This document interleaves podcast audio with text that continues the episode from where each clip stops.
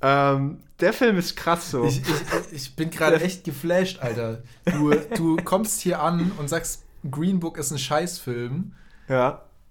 Und dann kommst du mit Paddington 2 und Hereditary als die besten Filme.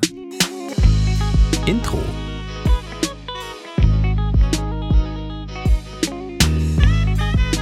Lang und dünner. Mit Hirn, Darm und Idioten. Jetzt.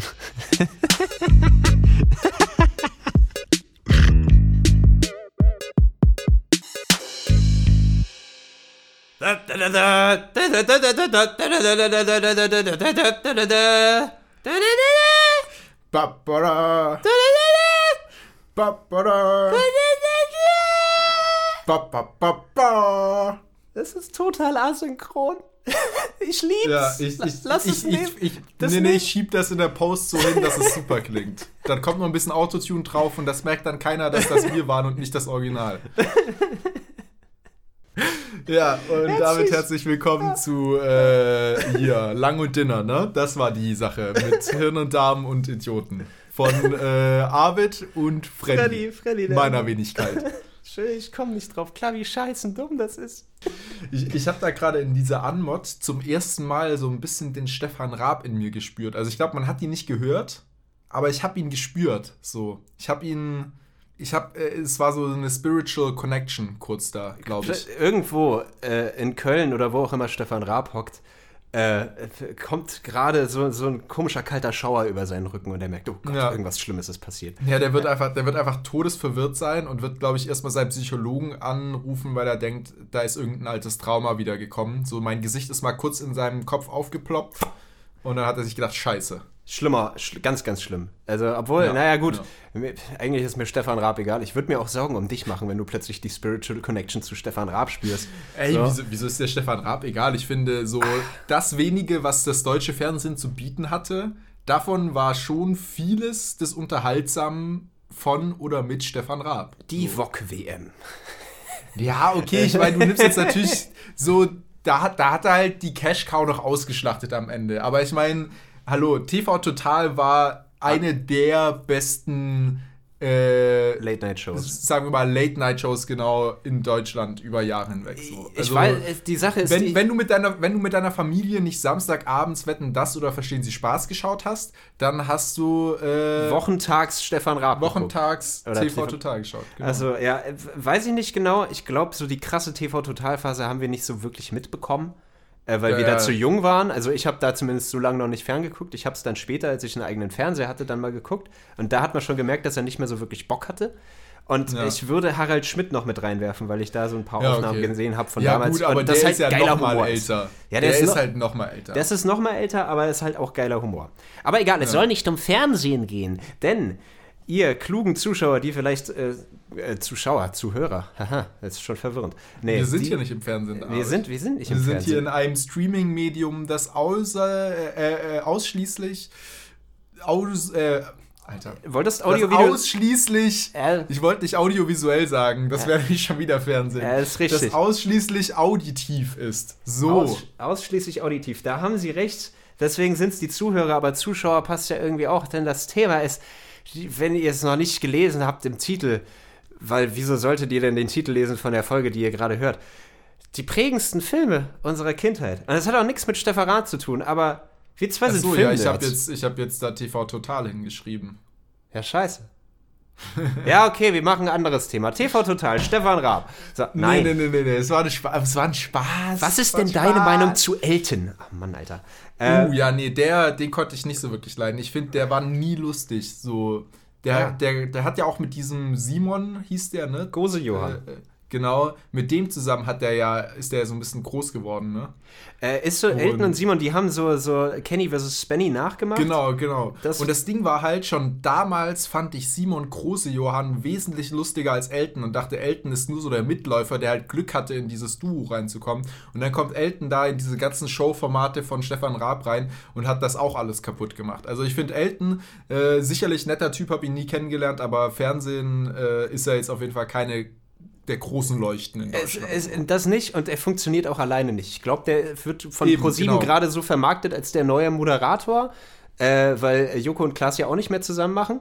So, Ja. und d- versucht er halt alleine, aber er ist halt immer noch der kleine, dicke Sidekick, der jetzt aber eine eigene Show stemmen soll. Und außerdem, noch viel schlimmer, kurze Anekdote, Halo 3 in der deutschen Synchronisation, die es hier auf dem deutschen Markt nur gab, du konntest das nicht auf Englisch spielen, hat er in den ersten fünf Minuten eine Rolle von einem anderen Space Ranger und verkackt es so What? hart. Das klingt so schlimm, Alter. Du willst, der, der stirbt auch schnell und du bist froh. Das, ja, ja, das glaube ich dir. Nee, das wusste ich gar nicht, dass der das Synchro spricht. Ich habe das nur auf Englisch gespielt. Ja, äh, nee, nee auf der Xbox-Version, die ich hatte, ging es nur auf Deutsch und das war schlimm. Aber es ist Ja. an, andere Kiste. So, Ähm, wir wollten ja, nee, aber ich, ich, bevor wir zum Film kommen, du hast Ja. einen guten Topf aufgemacht, das will ich jetzt noch beenden. Ja. Ähm, meine Fresse. ich habe bei, bei, wie heißt nochmal diese Show von Stefan Raab? Äh, Schlag den Star, genau, Schlag den Raab war es früher. Schlag den Rab, so. ja. Genau, und jetzt ist es so Schlag den Star und wird von Elton moderiert, ne? Weiß ich ja nicht, keine Ahnung, Abwandlung. hab keinen Fernseher mehr. Also es ist jetzt quasi, nachdem Raab aufgehört hat, also es gab Schlag den Star schon während Raab das noch gemacht hat, aber er hat ja jetzt komplett aufgehört und seitdem gibt es nur noch Schlag den Star und das wurde halt früher auch von Raab moderiert und jetzt halt von Elton, seitdem Raab raus ist. So. Und Be das beste Beispiel dafür, dass Elton alleine nicht lustig ist, war eine Folge von Schlag den Star als Teddy, dieser Te- äh, Tedros, dieser bla bla bla. Ja, ja, genau. genau. Weißt Bescheid, Ähm, ja.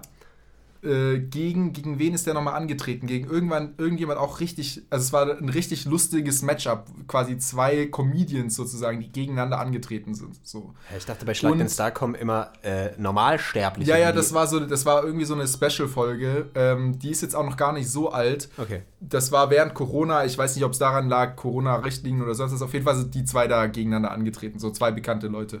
Und kein Joke von Elton hat funktioniert.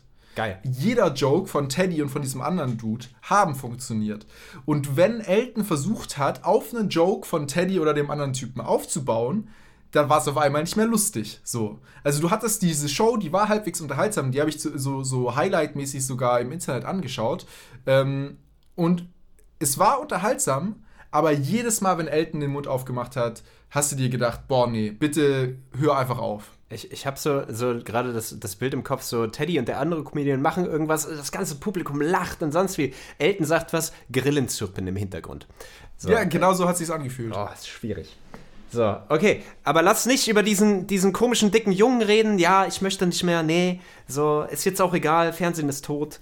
Äh, lass uns lieber über Filme reden.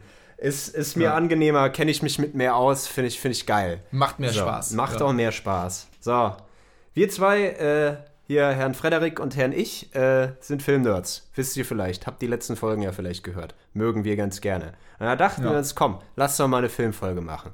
Und wie wahre Filmleute, die wir nun mal sind, haben wir uns gesagt, gut, wir bauen das Ganze dreiaktisch auf und erzählen quasi in drei Phasen unseres bisherigen 24-jährigen Lebens, äh, welche die prägendsten Filme waren, die wir so kennen, die uns am meisten geprägt haben. So in der Phase der Kindheit, der Jugend und der Jetztzeit. Für, für alle Leute, die sich überhaupt nicht mit Dramaturgie oder Filmdramaturgie auseinander äh, äh, auskennen, im Prinzip wird fast jede Geschichte irgendwie in drei Akten erzählt. Zumindest in Filmen, in vielen anderen Medien auch, aber es sind immer so diese drei Akte.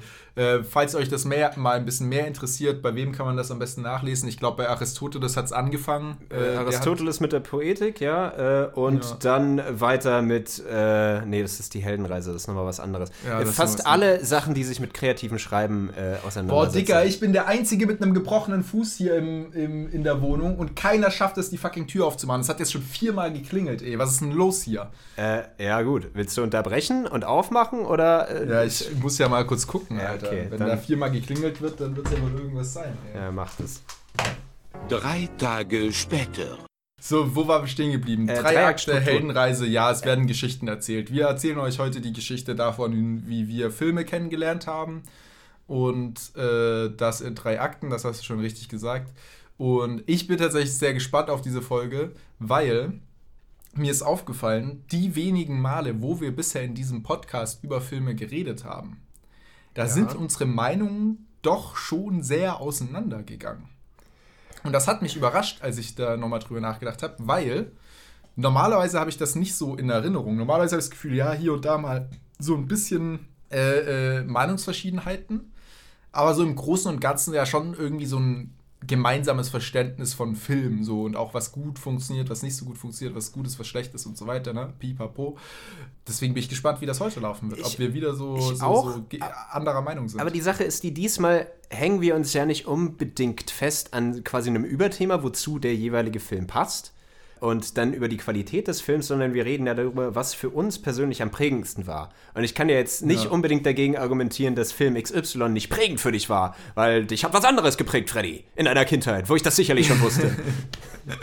äh, nee, aber man kann natürlich noch über die Qualität reden der Filme, das Genau. ist richtig. Da schauen wir mal, wie es ist. Ich, Ja. äh, wollen wir sagen, äh, wir fangen mit der Kindheit an. Wer darf zuerst über seine Kindheit erzählen? Ich kann gerne anfangen. Du Ja, dann mach- scheinst gerade nicht so, nicht so die Lust zu haben, so dass du direkt loslegst. Ja, ist richtig. Äh, witzigerweise, ach, mach, mach, du erstmal so, witzigerweise, das wissen wir nämlich schon voneinander, sonst haben wir keine Ahnung, Ja. was die Filme der anderen sind, aber bei der Kindheit waren, sind wir ziemlich übereinstimmend. Ja.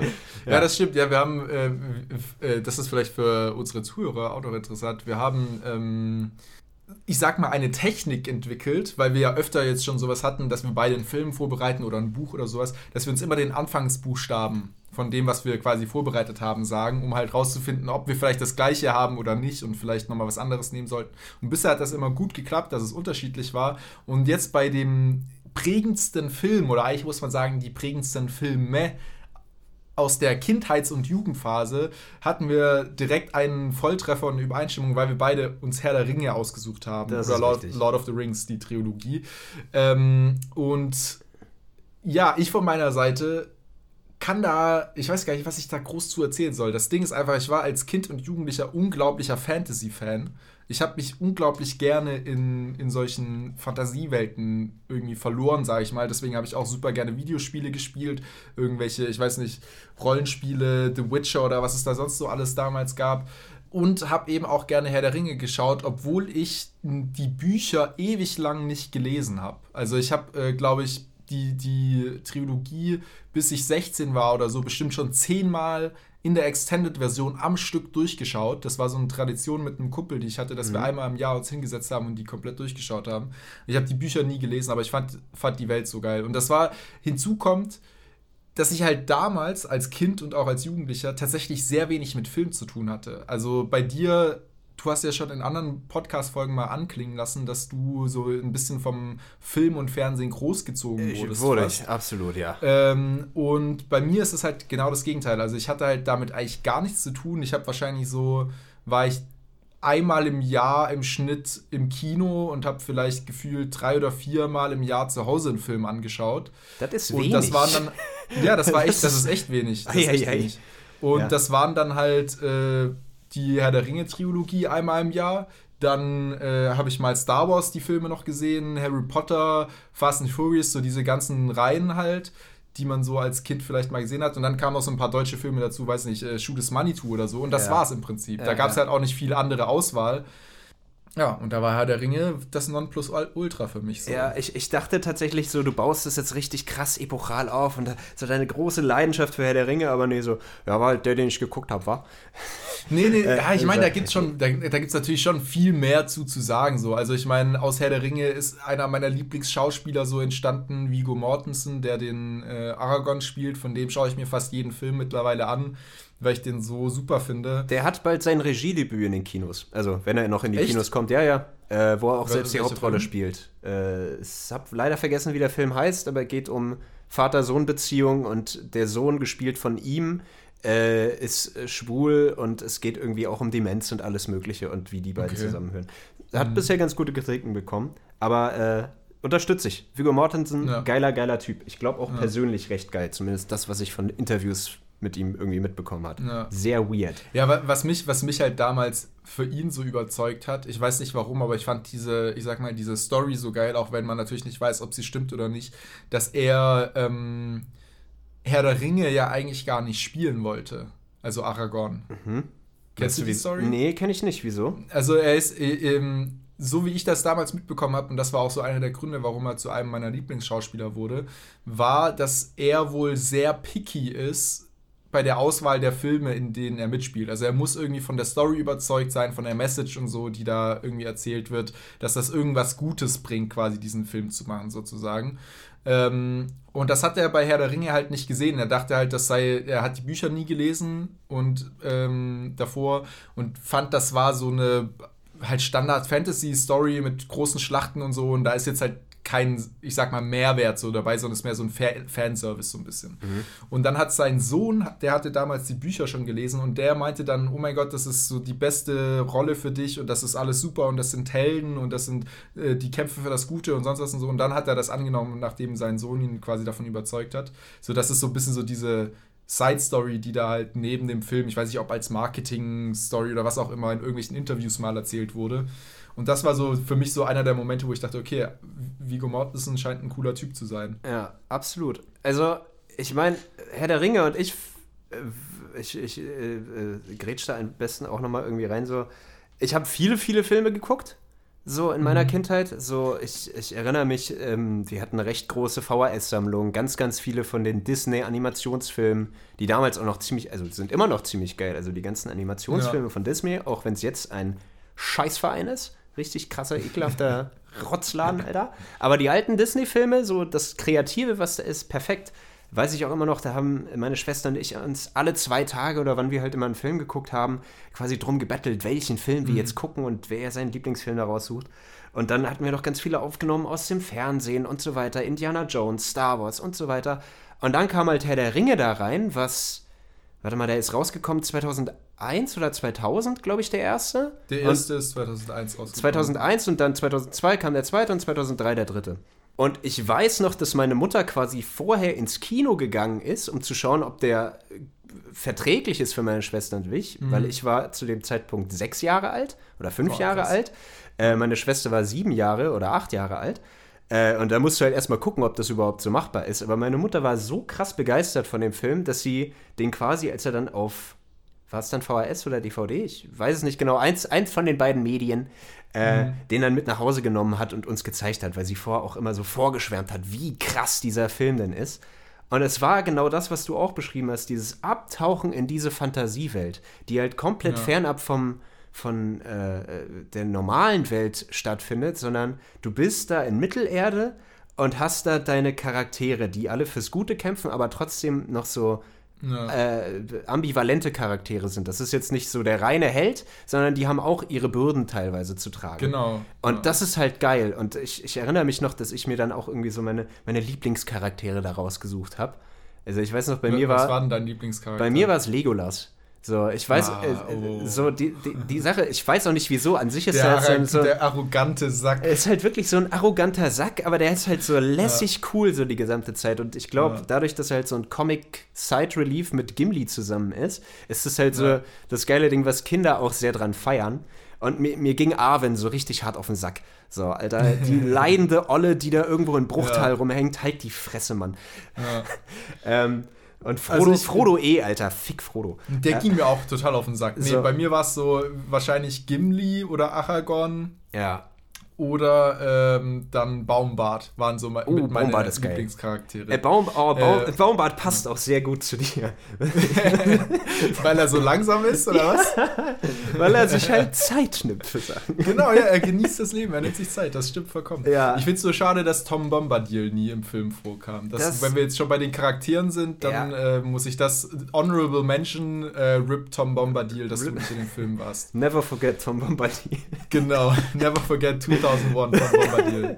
Ja, äh, es Äh, ist okay. Das ist halt so dieser harte Kriti Kritizismus, Criticism, Ja, äh, den man ja. dran äh, machen kann. Aber sonst ist es halt. Nee, es ist, es wirklich, äh, Peter Jackson hat da ein Meisterwerk hingelegt. Richtig. Also es war auch äh, so, so die, die Landschaft von Neuseeland war perfekt gewählt für dieses Setting und ähm, das, was ich mir hier auch in meinen Notizen aufgeschrieben hatte, war eine in Anführungsstrichen realistische Fantasiewelt. Also Ja. das war das, was ich halt so krass fand an äh, Mittelerde und an Herr der Ringe war, jedes Mal, wenn ich die angeschaut habe, hatte ich das Gefühl, das ist wirklich eine Welt, die könnte so wirklich existieren. So, Mhm. Also es, es war nicht wie, wenn ich mir Star Wars oder Harry Potter oder so angeschaut habe, wo ich mir irgendwie immer bewusst war, dass das halt erfunden ist, so und äh, auch wenn ich natürlich auch in diese Welten super abtauchen konnte und die super genießen konnte und unglaublich schön fand und zum Beispiel Harry Potter habe ich auch die Bücher hoch und runter gelesen und noch als Spiel, äh, Hör, äh, äh, Hörspiel gehört und dann die Filme erst ges- gesehen und so. Trotzdem war Herr der Ringe irgendwie immer die rundeste, die beste, die immersivste Fantasiewelt. Weil so. sie, glaube ich, so abgeschlossen ist von der anderen Ja. Welt. Weil, ähm, Spoiler, wir reden auch gleich über Harry Potter. ähm, aber äh, bei, bei Herr der Ringe ist es halt so abgeschlossen und es ist nicht zu drüber. Du hast jetzt Ja. nicht irgendwie so die gesamte so Zeit irgendwelche. Drachen oder sonst wie die da rumfliegen, oder? Warte Ja. mal, erinnere ich mich falsch? Nee. Du hast nur die Adler, die am Ende kommen, die hätten Genau. viel früher kommen können. Äh. Ähm, aber so. Plothole. Ja, so, gibt so ein paar kleine Plotholes, aber das verzeiht man dem ganzen Ding. Und Aber auch das ist. Äh, Sorry. ja, das ist, nee, äh, nee, das, das ist einfach so, so, es fühlt sich grounded an. Und ich glaube, das liegt auch an der Inszenierung von, von Peter Jackson, weil äh, meine Mutter hat das so gehandhabt, so wir haben die Filme gesehen und im Nachhinein, weil wir halt so große Fans als Kinder davon waren, hat sie uns die Bücher vorgelesen. Mhm. Was ein bisschen anstrengender war, weil die nicht wirklich für Kinder geschrieben sind, da zuzuhören. stimmt, ja. Und du hattest natürlich vorher schon die ganzen Bilder aus den Filmen im Kopf. So, Mhm. das heißt, du hast gleich, wenn du Gimli gehört hast aus dem Wort, äh, aus dem Mund meiner Mutter, wenn sie das vorgelesen hat, hattest du diesen kleinen bärtigen Schauspieler im Kopf. Genau. Ja, Ähm, ja. So, und das ist voll in Ordnung und das ist geil das ist schön, aber ich glaube, das liegt auch viel an der Inszenierung von, von Peter Jackson, dass das so ein bisschen mehr grounded ist, aber trotzdem episch. Ich war, ja, ist schwer Ja. zusammenzufassen. So. Ich, ich, ich wollte zwei, zwei Punkte da anfügen. Zum einen äh, Thema Plothole. Ich habe die meisten Bücher von äh, äh, Tolkien, und da gibt es ja gar nicht so viele, selber nie gelesen, aber ein Kumpel, mit dem ich eben auch damals immer diese Herr der Ringe-Marathons gemacht habe, hat die alle hoch und runter gelesen und er hat mir mal erklärt, dieses Plothole, warum die, die, äh, die Adler. Adler. am Ende nicht früher gekommen sind und Frodo einfach reinfliegen. Ne? Das ist ja so ein bisschen so der Herr der Ringe-Joke. So, warum können die Adler Frodo und Sam am Ende raus vom Schicksalsberg fliegen? Warum haben sie nicht einfach reingeflogen und man hätte sich den ganzen Film sparen können? Die Erklärung, die er hatte, und das ist wohl irgendwo in diesen Büchern, ich weiß nicht, ob im Silmarillion oder sonst wo, erklärt, dass es so ist, dass die, diese Adler sind ja irgendwelche Riesenadler, ma- halbmagischen Wesen, was auch immer. Und die mischen sich eigentlich nicht in die Belange der menschlichen und sonstigen Welt ein. Also die leben quasi abgetrennt davon, ihr eigen, machen ihr eigenes Ding. Und äh, Gandalf hat irgendwas mit denen mal zu tun gehabt und deswegen sind, waren sie, also die Adler, Gandalf einen Gefallen schuldig, weil er irgendwann mal was für sie getan hat. Ja. Und er hätte sie eben nicht bitten können, sozusagen in die Geschehnisse der Menschen und Orks und so einzugreifen und den Ring zu zerstören für Frodo, also den da reinzufliegen. Aber er konnte sie eben bitten, quasi ein Leben zu retten. Also quasi was so, was ja jetzt kein großer Eingriff in die politischen Geschehnisse oder so ist. Und deswegen Okay. funktioniert das eben nur, dass sie am Ende kommen, um Frodo und Sam zu retten, aber nicht um, äh, aber die, um da Die Sache den ist Ring die, er wird ja selbst auch gerettet im ersten Teil, weil äh, er kämpft ja mit Saruman, um ihn zu überzeugen, hä, wir müssen jetzt gegen Sauron ankämpfen, während der schon seine Urukais macht. Ähm, Und da hockt er dann ja auch auf der Spitze des Turms, da kommt ein Genau. Schmetterling vorbei und hinterm Schmetterling ist dann plötzlich äh, so, ein, so ein Adler und sagt so, Genau, hi ja, moin, ja. kann ich, dich, kann ich dir helfen? So, ähm, Das ist aber, äh, wenn ich es richtig weiß, nur in der Extended-Version. Nee, irgendwie muss der der ja da runterkommen, also der Kampf Ja, zwischen ja, aber in der, also in der eigentlichen, das ist halt so das Ding, in der eigentlichen Kinofassung des Films wird das nie wirklich erklärt, wie der da rauskommt. So. Also du Ja. siehst halt, dass der da, äh, das, ich bin mir ziemlich sicher, dass das eine Zusatzszene aus dem Extended ist. Okay, gut. Äh, ich bin, Und, aber wie das jetzt erklärt wird, weiß ich auch nicht. Okay, so genau. ist, ist Also ja so, letztendlich auch egal. gelesen. Es soll jetzt nicht der Herr der Ringe-Cast werden. ähm, Aber äh, so, es sind, äh, ich, ich bin mir auch nie sicher, ob ich jetzt immer den Extended-Version geguckt habe oder welche Version ich geguckt habe. vermischt sich weil irgendwann, Es vermischt sich vor allem, weil es halt Ja. sehr lange her ist und ich die leider schon länger nicht gesehen habe, weil ich die als Kind so häufig gesehen habe. Also diverse Sonntage, wo ich halt einen von den Filmen genommen habe und dann geguckt habe. Meistens den zweiten, frag mich nicht wieso, aber den fand ich irgendwie als Kind am geilsten. Ja, Ähm, ich tatsächlich auch, ja. äh, so, ich, ich glaube, so, der erste ist noch ein bisschen langsam und da sind alle noch so, ha, alles ist gut. Oh, scheiße, es ist nicht alles gut. Und im zweiten Ja. geht halt wirklich die Kacke am Dampfen mit dieser Schlacht am Ende um Helm's Ja. Deep. Mir, äh, Helms Klamm heißt es auf, äh, auf Deutsch. Äh, Genau, und ja. der dritte ist, der ist zwar pathetisch und heftig und krass, Aber der zweite hat mir am meisten Spaß gemacht in der ganzen Sache. Ich kann es nicht genau Ja. sagen, wieso. Nee, so geht's mir auch tatsächlich. Ich, ich wollte jetzt äh, mit einer letzten Bemerkung so das Herr der Ringe-Ding schon so ein bisschen äh, abschließen, damit wir noch zu Harry Potter übergehen können. Mhm. Ich weiß nicht, wie das bei dir aussieht. Ich, ich wollte noch sagen, dass ich eine meiner schönsten äh, oder Interess da doch schönsten und jüngsten Kinoerfahrungen hatte äh, mit dem dritten Teil von Herr der Ringe. Ich bin sehr froh, ihn im Kino gesehen zu haben. Habe ich meine Mutter sehr lang anbetteln müssen, dass ich da jetzt rein kann in den Film. Da war ich dann 2003, muss ich sieben gewesen sein, acht vielleicht. Äh, ich meine, der lief ja auch ewig. Der hat ja unheimlich viel Kohle eingespielt, zu Recht. So, und dann bin ich in diesen Film reingegangen. Es waren nicht mehr viele Leute da, weil die meisten ihn schon gesehen hatten. Und das war irgendeine Nachmittagsvorstellung. Und am Ende, bei diesen 15 Enden, die dieser Film hat, so, äh, ja. äh, dieses, das wirklich komplette Ende, wo sie dann an, äh, am Boot stehen und sich quasi verabschieden und Frodo ins Jenseits oder wie auch immer, ich habe vergessen, wo sie hinfahren. Aber Frodo und äh, Bilbo und Gandalf und ich glaube Elrond kommt auch mit. So, die alle verabschieden sich in den Horizont, so auf dem Schiff. Und alle sagen nochmal Tschüss und ist alles ganz, ganz schlimm und die Musik dreht auf. Und ich weiß noch ganz genau, weil damit hat mich meine Mutter länger aufgezogen, habe ich mir selbst so gesagt, nein, jetzt nicht heulen, nicht heulen. So, toxisch männlich, ich weiß, aber ähm, so, ich äh, wollte halt nicht unbedingt äh, da in diesem Kinofilm heulen, weil ich mir nicht anmerken lassen Ja. wollte, dass mir das so nahe gegangen ist, während um mich herum mehrere äh, mit 30er, mit 40er Männer, leicht dick, so Stereotyp Nerd gesessen haben, die Rotz und Wasser geheult haben. Ja, So- genau. so richtig natürlich, geil. Natürlich. So. Ey, ich, wie oft ich bei diesem Film geweint habe, ist der Wahnsinn. Ja. Ja, was, was meine Abschlussbemerkung gewesen wäre, ist nicht ganz so eine rührende Anekdote wie von dir, aber ähm, du hast vorher auch so das Thema Inszenierung angesprochen Mhm.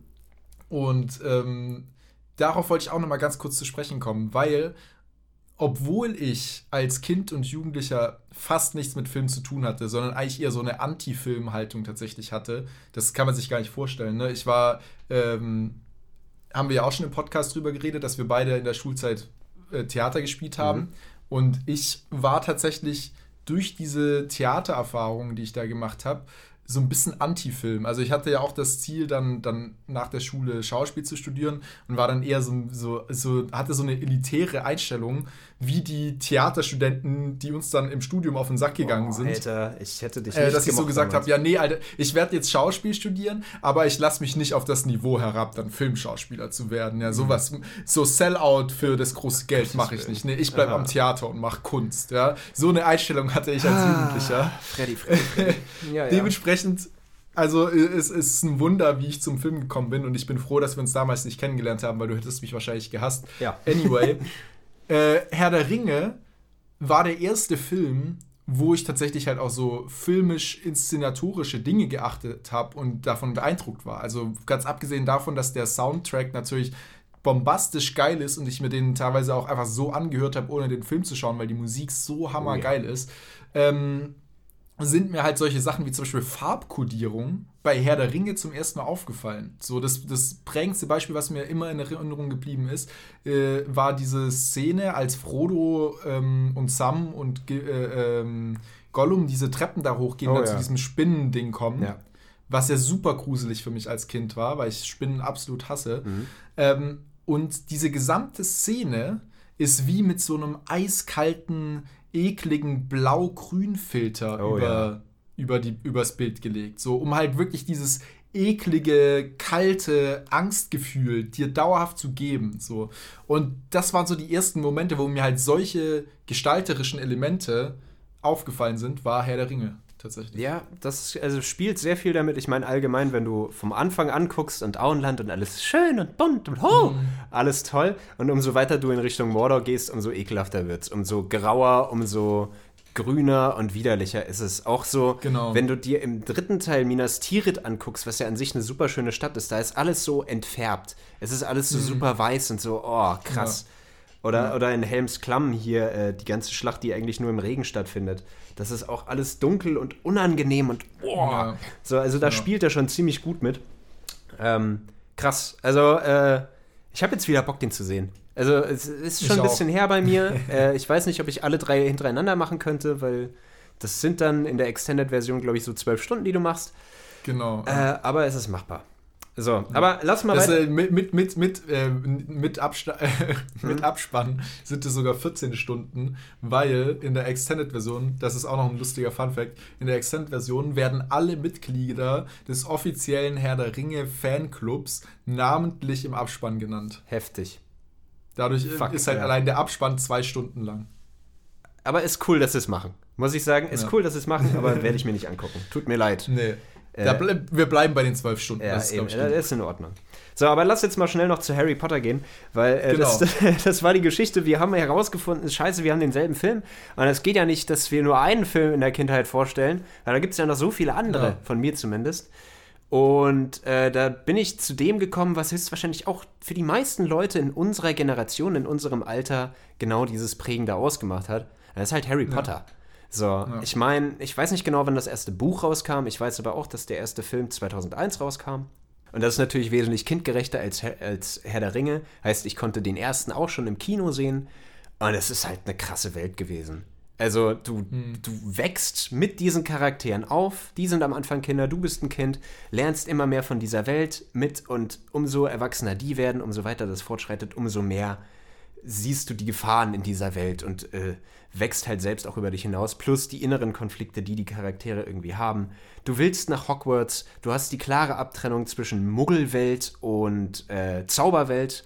Äh, es, ist, es, ist, es ist einfach so faszinierend krass gewesen, muss ich sagen. Äh, da genau dasselbe Prinzip auch wie bei Herr der Ringe. Man hatte seine Lieblingscharaktere, man hat sich immer gedacht, so, welches, welches Haus, in welchem Haus wäre ich denn in Hogwarts? Genau. So, äh, Was für ein Haus wärst du gewesen? Ich, wär- ich habe ich, ich hab vor kurzem den Pottermore-Test gemacht, weil das kann man ja, machen hier. Ähm, Ja.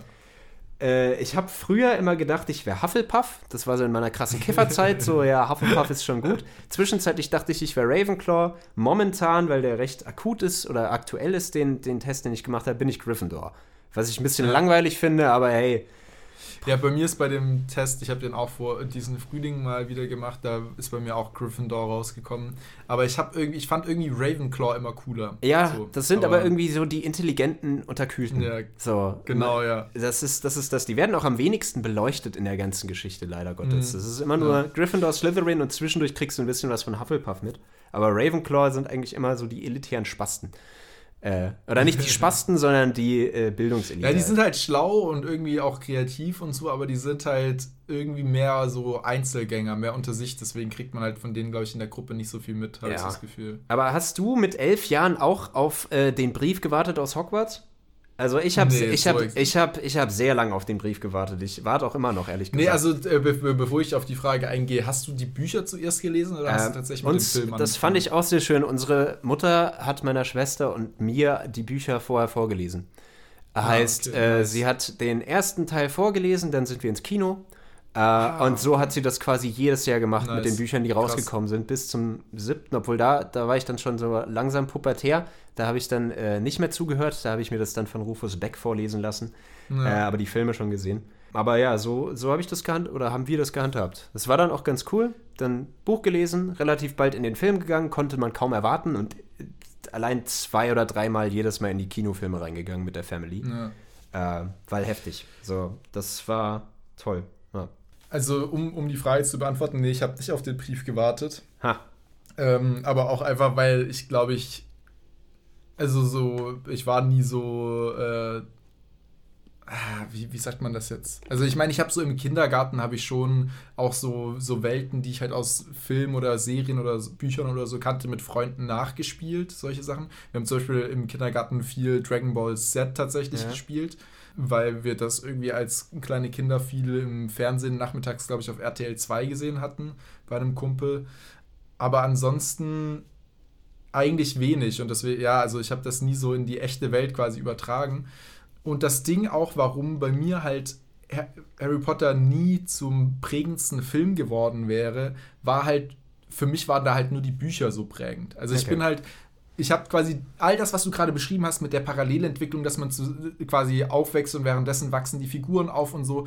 All das kann ich voll nachvollziehen und genau das gleiche ist bei mir auch passiert, nur halt nie mit den Filmen, sondern mit den Büchern. Ich habe halt, äh, ich weiß nicht, ab Anfang 2000 so, ab ich, als ich in der äh, ersten Klasse war oder so, habe ich angefangen, halt mir zum ersten, zuerst mal die äh, vorlesen zu lassen von Rufus Beck, so, Mhm. äh, die, das Hörspiel anzuhören. Von, ja, im Prinzip alle Teile, glaube ich, tatsächlich, habe Mhm. ich angehört. Und dann, als ich ein bisschen älter war und dann teilweise die neuen Teile nämlich draußen waren und ich halt schon ein bisschen lesen konnte, habe ich dann angefangen, die alten Teile nochmal selber zu lesen, nicht nur vorzulesen und so. Und dass ich die Filme gesehen habe, hat tatsächlich ewig gedauert. Also ich glaube so, ich würde jetzt mal schätzen, 2010 oder so habe ich Oh, den ersten krass. Harry Potter-Film gesehen. Und, oder vielleicht war es ein bisschen früher, ich kann es nicht mehr genau ja, sagen. aber es ist auf jeden trotzdem Fall nicht so die relativ akute so. Kindheitserinnerung dann bei dir, Genau, wie bei genau. vielen anderen Leuten, klar. Und das Ding ist, die Filme haben beim ersten Mal schauen trotzdem noch bei mir funktioniert. So, also die, dieses, ähm, ich war noch, ich sag mal, jung genug, dass die Filme immer noch gut für mich waren und auch funktioniert haben mit diesem, dass der erste Teil sich so ein bisschen anfühlt wie so ein Spiel und man merkt die Ernsthaftigkeit noch gar nicht so. Dann wird man ein bisschen älter und Stück für Stück wird es irgendwie ernster. Und ähm, das hat funktioniert. Aber es war halt nicht so prägend für mich. Vor allem, weil es auch für mich ein bisschen enttäuschend war, weil vieles schon anders war, als ich es mir vorgestellt hatte. Es war trotzdem eine unglaublich faszinierende, magische Welt. Aber es war halt nicht so prägend. Das ist verständlich, ja. Eine, eine Anmerkung dazu noch, dann darfst du gerne wieder ja. loslegen. Ja. Ich habe mir die so ab 2014, 15, glaube ich, war das, habe ich mir alle Ha- äh, Harry Potter Filme nochmal angeschaut. Und ich muss sagen, jetzt finde ich sehr viele davon richtig schlecht. Ja, Also die sind, die haben für Kinder super gut funktioniert. Äh, zumindest für mich als Kind und Millionen andere Kinder auch. Aber äh, ich weiß nicht, ob es daran liegt, dass man kein Kind mehr ist oder dass wir jetzt halt äh, quasi in Anführungsstrichen, sage ich mal, Filmexperten sind oder was auch immer der Grund ist. Aber jetzt kann ich mir die Filme kaum noch anschauen, weil wirklich sie sind so kitschig, äh, richtig schlechte Dialoge teilweise. Das Storytelling ist in den Filmen einfach wahnsinnig schlecht. Da werden Dinge aneinander gehängt, die einfach überhaupt keinen kausalen Zusammenhang ergeben. So.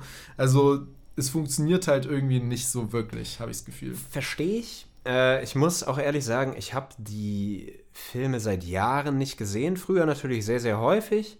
Äh, und dazu kommt dann eben diese leichte Verblendung, die man hat. Äh, genau dasselbe Prinzip wie bei Herr der Ringe war. So die äh, Harry Potter war für mich schon immer Daniel Radcliffe, Hermine, äh, Emma Watson und so weiter und so Genau. fort. Und ich sehe, dass das filmisch nicht so krass ist, weil ich merke, auch wenn andere äh, Podcaster oder Filmkritiker oder sonst wie, denen ich folge, über diese Filme reden, die natürlich meistens älter sind als ich, so 20 Jahre drauf, dass sie diesen Hype nicht verstehen konnten. Auch bei den Filmen nicht. Ja. Dass vor allem so die ersten zwei Filme ziemliches Kinder, Kinderkacke ist. Äh, ab dem dritten wird es ein bisschen ernster, der vierte dann eh, weil dann kommt Voldemort und das Trimagische Turnier und danach eh. Äh, aber dass die Ja. nie so diese krasse Kraft hatten und filmisch jetzt nicht so wirklich das, das Beste irgendwie rausgeholt haben. Lag aber, glaube ich, auch einfach daran, dass es immer verschiedene Regisseure waren. Ich glaube, die ersten beiden waren von Chris Columbus, der auch die Goonies gemacht hat. Der dritte ist von Alfonso Cuaron, der äh, Children of Man gemacht hat und Gravity. Genau, ja. Das ist auch mein Lieblingsfilm tatsächlich in Retrospektive. Da erinnere ich mich an die meisten Sachen noch. Und Hermine schlägt Malco, äh, Draco Malfoy richtig hart in die Fresse. Finde ich geil. Ja. Ähm, und es gibt so diesen Zeit Zeitreise-Aspekt mit dem komischen Item da. Ich habe vergessen, was es war. Ähm, so, Der und Umkehrer oder der sowas. So, ich weiß nicht genau, wie es dann bei den anderen Filmen war, aber es waren auf jeden Fall immer andere Regisseure und dann auch Autoren natürlich, die es mitgeschrieben haben. Das äh, Lustige ist, dass Dani, mein Mitbewohner, Ja. gerade ein, ein Video zu der Harry Potter-Reihe auch gemacht hat. Ja. Und da habe ich jetzt noch ein paar Facts dazu äh, äh, raus mir auch noch äh, behalten. Und zwar, soweit ich das noch richtig in Erinnerung habe, ist der dritte Teil tatsächlich einer der wenigen, der von einem anderen Regisseur ist. So, der Aha. Rest ist alles von diesem Columbus, Columbus. Nee, nee, nee. Es heißt. gab noch einen Typen namens so und so Yates oder David Yates Okay, oder so. ah, okay dann habe ich den vergessen. Ja. Ähm, auf jeden Fall, äh, da kann ich, bei dem, dass der dritte Teil einer der besten ist, kann ich dir tatsächlich zustimmen. Und da hat äh, mein Mitbewohner eben auch ein super Argument dafür geliefert in seinem Video, das mir da damals noch gar nicht so aufgefallen ist. Der, wie heißt er nochmal? Alfonso äh, Cuaron. Cuaron, genau, ähm, hat in dem ganzen Film das Thema Zeit versteckt schon drin. Also im Prinzip ist ja Zeit so das grundlegende Prinzip des Films. So. Ja. Äh, darauf läuft es am Ende auch raus, dass eben mit diesem Umkehrer das Problem gelöst wird und so. Und du hast den ganzen Film über, hast du zum Beispiel so Kamerafahrten, die halt durch diese Das Uhrwerk, ja, klar. durchgehen, durch das Uhrwerk und so. Du hast es halt die ganze Sch- schon drin und deswegen ist es halt auch filmisch, ich sag mal, der beste Harry Potter-Film, weil er halt nicht nur eine Buchgeschichte nacherzählt, sondern weil er es halt in Bildern erzählt. Weil das ist ja das Besondere an einem Film. Du kannst es in Bildern erzählen und musst es nicht, äh, musst nicht nur die Handlung nacherzählen. So. Und das machen halt die anderen Filme so schlecht. Du hast halt oftmals eine 1 zu 1 Umsetzung nur von dem, was im Buch passiert, mit dem Minuspunkt, dass du die Story nicht so ausgefeilt erzählen kannst wie im Buch, weil du nicht so viel Zeit hast, nicht so viel Platz hast quasi. Und dementsprechend viele Dinge weggelassen werden und dadurch die Geschichte in den Filmen oftmals Untergeht. weniger zusammenhangsvoll wirkt, weil die Zusammenhänge teilweise einfach nicht erzählt werden können und dass die Geschichte halt unglaublich schlecht erzählt wird. Also du hast gerade in den ersten Teilen super oft das Problem, dass einfach eins zu eins das, was passiert, im Dialog erzählt wird. Das ist bei Harry Potter ein Riesenproblem. Die Dialoge sind zum Kotzen. Die kannst du dir jetzt nicht mehr anschauen. Weil es wirklich, es wird einfach auserzählt, was passiert, was passieren wird, was passiert ist. Und das macht es unglaublich langweilig. Und das hast du im dritten Film eben nicht. Und dafür ist dieses Uhrenbeispiel, äh, ich glaube, sehr Also herausstechend. ich, ich habe jetzt mal kurz den Wikipedia ähm, äh, Artikel offen, damit man gucken kann, wer Regie geführt hat. Ersten zwei Chris Columbus, dritter Alfonso Cuaron, äh, vierter Mike Newell. Ähm, die wurden alle von einem gewissen Steve Cloves geschrieben, also von demselben Typen. Ähm, Heißt, ah, dann waren es vielleicht die Autoren und nicht die Nee, Regisseure. die, die oder Autoren und dann gibt es einmal, äh, beim fünften Teil hat ein anderer geschrieben und zwar Michael Goldenberg und dann war es wieder Steve Cloves. Ähm, Okay. und daran könnte es liegen, dass die Dialoge so schlecht sind, aber ich meine, es ist ja auch eine krasse Aufgabe, so zu adaptieren. Aber ich sehe voll und ganz, Ja. dass beim dritten quasi dieses Thema durchgezogen wird und dass sich Cuaron da jetzt wahrscheinlich auch durchgesetzt hat, weil Zeit ist eh eine Sache von Cuaron. In fast allen Filmen geht es um Zeit oder Tod, ist geil. Äh, und äh, dass es da halt am filmischsten ist. Nur zu äh, um das zu korrigieren, ich glaube, dann habe ich das verwechselt. Nicht, dass alles bis auf eins von einem directed wurde, sondern dass quasi der, das, das Drehbuch nur bei einem Film von jemand anders war. Das Richtig. war, war dann wahrscheinlich Richtig, das- genau. Aber äh, es ist ja in Ordnung. Ähm, ich glaube, heutzutage kann man sich die wirklich nicht mehr so gut angucken. Aber als Kind, wo du noch nicht so auf diese filmischen Feinheiten guckst, weil du es einfach noch nicht kennst, außer du hast irgendwie krasse Filmemacher als Eltern, da, da denkst du dir einfach nur so, schöne Welt, toll. Du hast irgendwie so, wie gesagt, bei mir so ein bisschen war die Hoffnung, ah, es gibt diese tolle Fantasiewelt, es gibt Zauberei, ich kann da vielleicht irgendwie auch noch mit rein.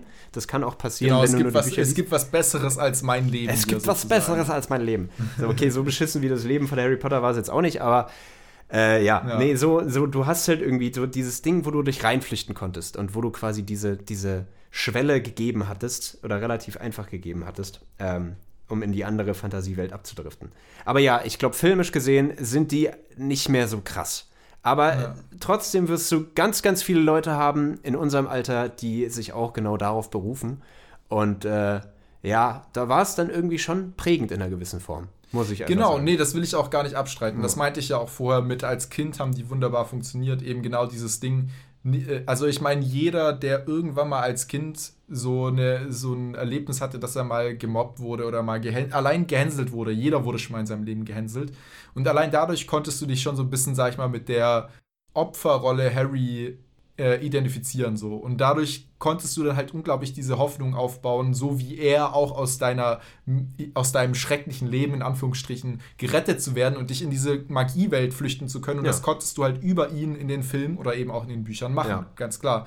Und wenn du dann diesen Hogwarts, Hogwarts Express durch diese Landschaft fahren siehst und du siehst dieses Schloss und du siehst diese langen Tafeln mit den schwebenden äh, Kerzen. Kerzen, und Ja, sonst was, das ist eine das ist eine super schöne Welt, in die du dich verlieben kannst, so als Kind. Gar keine Frage. Deswegen, dass es prägend ist, will ich gar nicht abstreiten. Aber den, was halt für mich jetzt aus heutiger Perspektive den Unterschied macht, warum zum Beispiel auch Herr der Ringe für mich immer noch ganz klar Platz 1 wäre und Harry Potter so maximal Platz 2, wenn nicht sogar Platz 3, so hinter Star Wars. Aber damit wollen wir jetzt nicht anfangen. Ähm, ist halt, Herr der Ringe sind halt wirklich filmisch gut gemachte Filme. Harry Potter, kann, da kann ich das Gleiche nicht sagen. So. Äh, ja, wie gesagt, unterschreibe ich. Und ich würde auch sagen, ähm, jetzt, wo ich mir gerade diese Liste hier angucke, ich meine, die Filme sind ja in acht Teile unterteilt, nicht in sieben, Mhm. äh, weil der letzte in zwei gesplittet wurde. Ich erinnere mich bei Teil 1 bis 4 an unheimlich viele Bilder, an Momente und sonst wie aus, aus den Filmen. Ähm, Ja. Ist wirklich alles noch sehr, sehr präsent. Vielleicht, weil ich sie sehr, sehr häufig gesehen habe. Aber von 5 bis 8 ist mir kaum noch was im Kopf, außer halt so die Key-Momente, wo halt gewisse Charaktere sterben. Ich sag nicht, wer stirbt. Ähm, und äh, so, so ganz kleine Sachen, aber von der Inszenierung oder allgemein von Ja, den genau. Bildern ist halt nichts mehr im Kopf. Was ein bisschen schade ist, liegt aber höchstwahrscheinlich auch daran, dass ich die nicht mehr so häufig gesehen habe und da dann halt schon langsam am Pubertieren war. Ich meine, der fünfte kam 2007 raus. Nee, da war ich elf. Doch, da war ich elf. Hä? Ja, gut. Aber ich, ich glaube, so ab die danach, da wird es dann halt irgendwie langsam nicht mehr. Mhm. War es einfach nicht mehr so akut.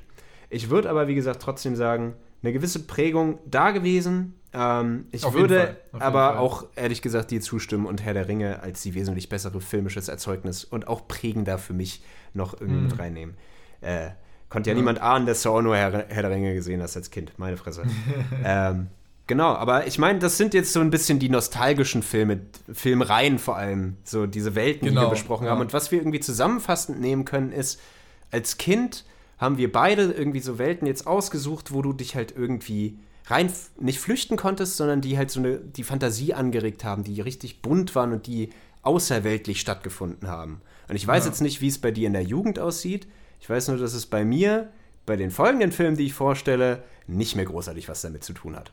Bei mir ist es halt in der Hinsicht ein bisschen anders. Also an sich vollkommen alles richtig, was du gesagt hast. Und ich denke, dass das auch völlig normal ist, dass man eben als Kind so ein Fan ist von solchen, ich sag mal, Geschichten, die so ab, so, ja, Fantasy-Welten einfach so äh, ist. Digga, der Satz hat gerade überhaupt keinen Sinn ergeben Es, von äh, nee, das Äh, was wollte ich sagen? Äh, es ist völlig, genau, es ist völlig normal, dass Kinder sich solche Filme als Lieblingsfilme aussuchen, so Fantasy-Welten, die sich flüchten können. Ich glaube, da sind wir auch jetzt auch keine Einzelfälle, Nee, sondern das ist ein. Massenphänomen. Ich Ja. glaube, das ist völlig normal. Der Unterschied ist, worauf ich hinaus wollte, war, äh, bei dir war so ein bisschen die Abtrennung vom Alter her ja Kind, Jugend und jetzt, ich sag mal in Anführungsstrichen, Erwachsenenalter. ja, Anführungsstrichen. Oder danke. junges, junges Erwachsentum. Ja, Ich, ich will dich jetzt noch nicht erwachsen nennen. bin ich nicht, werde ich nicht. Ähm, Ist gut so. bei mir ist die Abtrennung da halt ein bisschen anders, weil bei mir, ich habe das jetzt quasi, Herr der Ringe ist bei mir so, bis ich 18 bin, bis ich 19 bin. Mhm. Deckt das alles ab. Also da ist die Jugend mit dabei, weil wie, wie ich ja vorher meinte, so ich habe damals nicht viele Filme geschaut. Also ähm, da ist halt die Abstufung bei mir ein bisschen eine andere. Gut, das ist, äh, wie gesagt, so deine, deine, deine Filmkarriere ist äh, wesentlich anders eingeteilt als bei mir. Wie gesagt, bei mir Genau, ging's, ja, ja. ging's ich, ich habe quasi so einen, ich habe so einen Spätstart quasi Ja, hingelegt, ja. könnte man sagen. Äh, aber dann bin ich eigentlich gespannt, äh, was du jetzt als nächstes zu erzählen hast. So, was, was jetzt quasi für dich kommt. So in der nächsten Ja, Phase. kann ich, kann ich gerne weitermachen Ja. direkt. Also die zweite Phase fängt bei mir quasi so mit 19 an. Und das liegt halt daran, dass ich da dann mein Filmwissenschaftsstudium in Berlin angefangen habe, was ja irgendwie verwirrend ist, wenn ich davor gar nichts mit Film zu tun hatte. ja. Ähm, das kann ich eigentlich, gibt es auch keinen guten Grund so für. Das ein, der einzige Grund war, dass ich damals ja noch das Ziel hatte, Schauspiel zu studieren. Meine Mom meinte, ich soll doch schon mal was anfangen, während ich mich auf die Vorsprechen bewerbe und so, weil Vorsprechen gehen kann ja ein, zwei Jahre dauern und so, dann kannst du schon mal was anfangen.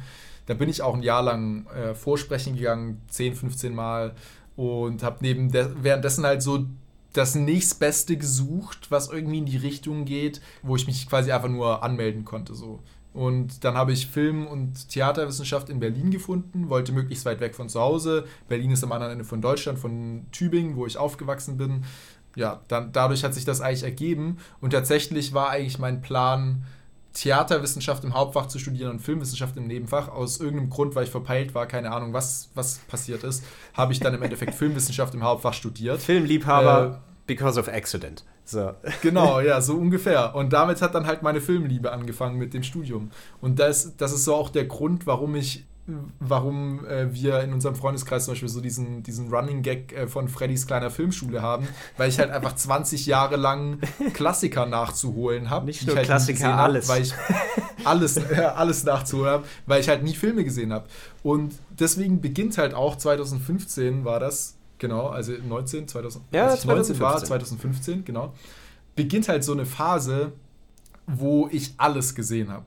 Ich sag mal, es gab so ein, so ein, so ein vorwiegendes Genre oder einen vorwiegenden Bereich von Filmen, die ich damals schon am coolsten fand, bevor ich mit dem Studium angefangen habe, was halt irgendwie so dieser Mainstream Gangster Mafia Cop Thriller Heist Shit war so à la Oceans oder Bad Boys oder sowas, ohne dass ich jemals Klassiker wie Goodfellas oder Der Pate oder so gesehen habe by the way, also ich habe wirklich nur den Mainstream Scheiß irgendwie da tut gesehen. Weh. Aber red weiter, ist okay, ist okay. Es tut weh, aber Ja, ich, ich, weiterreden, ich schreibe währenddessen eine Liste, wie häufig es das Wort fällt, ich habe ich nicht gesehen.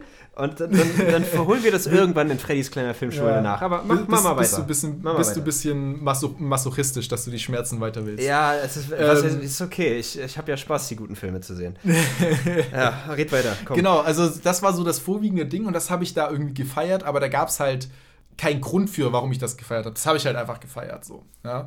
Äh, vielleicht, weil es mir von dem Mainstream vorgegeben wurde. Und gleichzeitig habe ich dann angefangen, in dieser Phase halt alles nachzuholen und alles gleichzeitig Neues zu sehen, was Geiles rausgekommen ist, wodurch halt so ein Mischmasch von Filmen entstanden ist, das ich gar nicht mehr trennen kann. Also da waren so Filme dabei wie Whiplash, erinnere ich mich, Drive, Grand Budapest Hotel, aber auch so große Dinger wie Wolf of Wall Street. Dann kamen solche, ich sag mal eher Arthouse-Filme wie Three, Three Billboards oder so. Und ich habe alles gefeiert. Ich fand alles geil. Die großen Blockbuster, die kleinen Arthouse-Dinger. Die einen habe ich gefeiert, weil sie visuell so krass gemacht waren. Die anderen habe ich gefeiert, weil die Story geil war oder sonst was. Den dritten Film habe ich gefeiert, weil die Schauspieler cool waren. Und ich konnte da aus dieser großen Masse nichts Prägendes herausarbeiten. Vielleicht liegt es daran, weil ich zu der Zeit einfach so viele Filme gesehen habe und so viel über Film gelernt habe.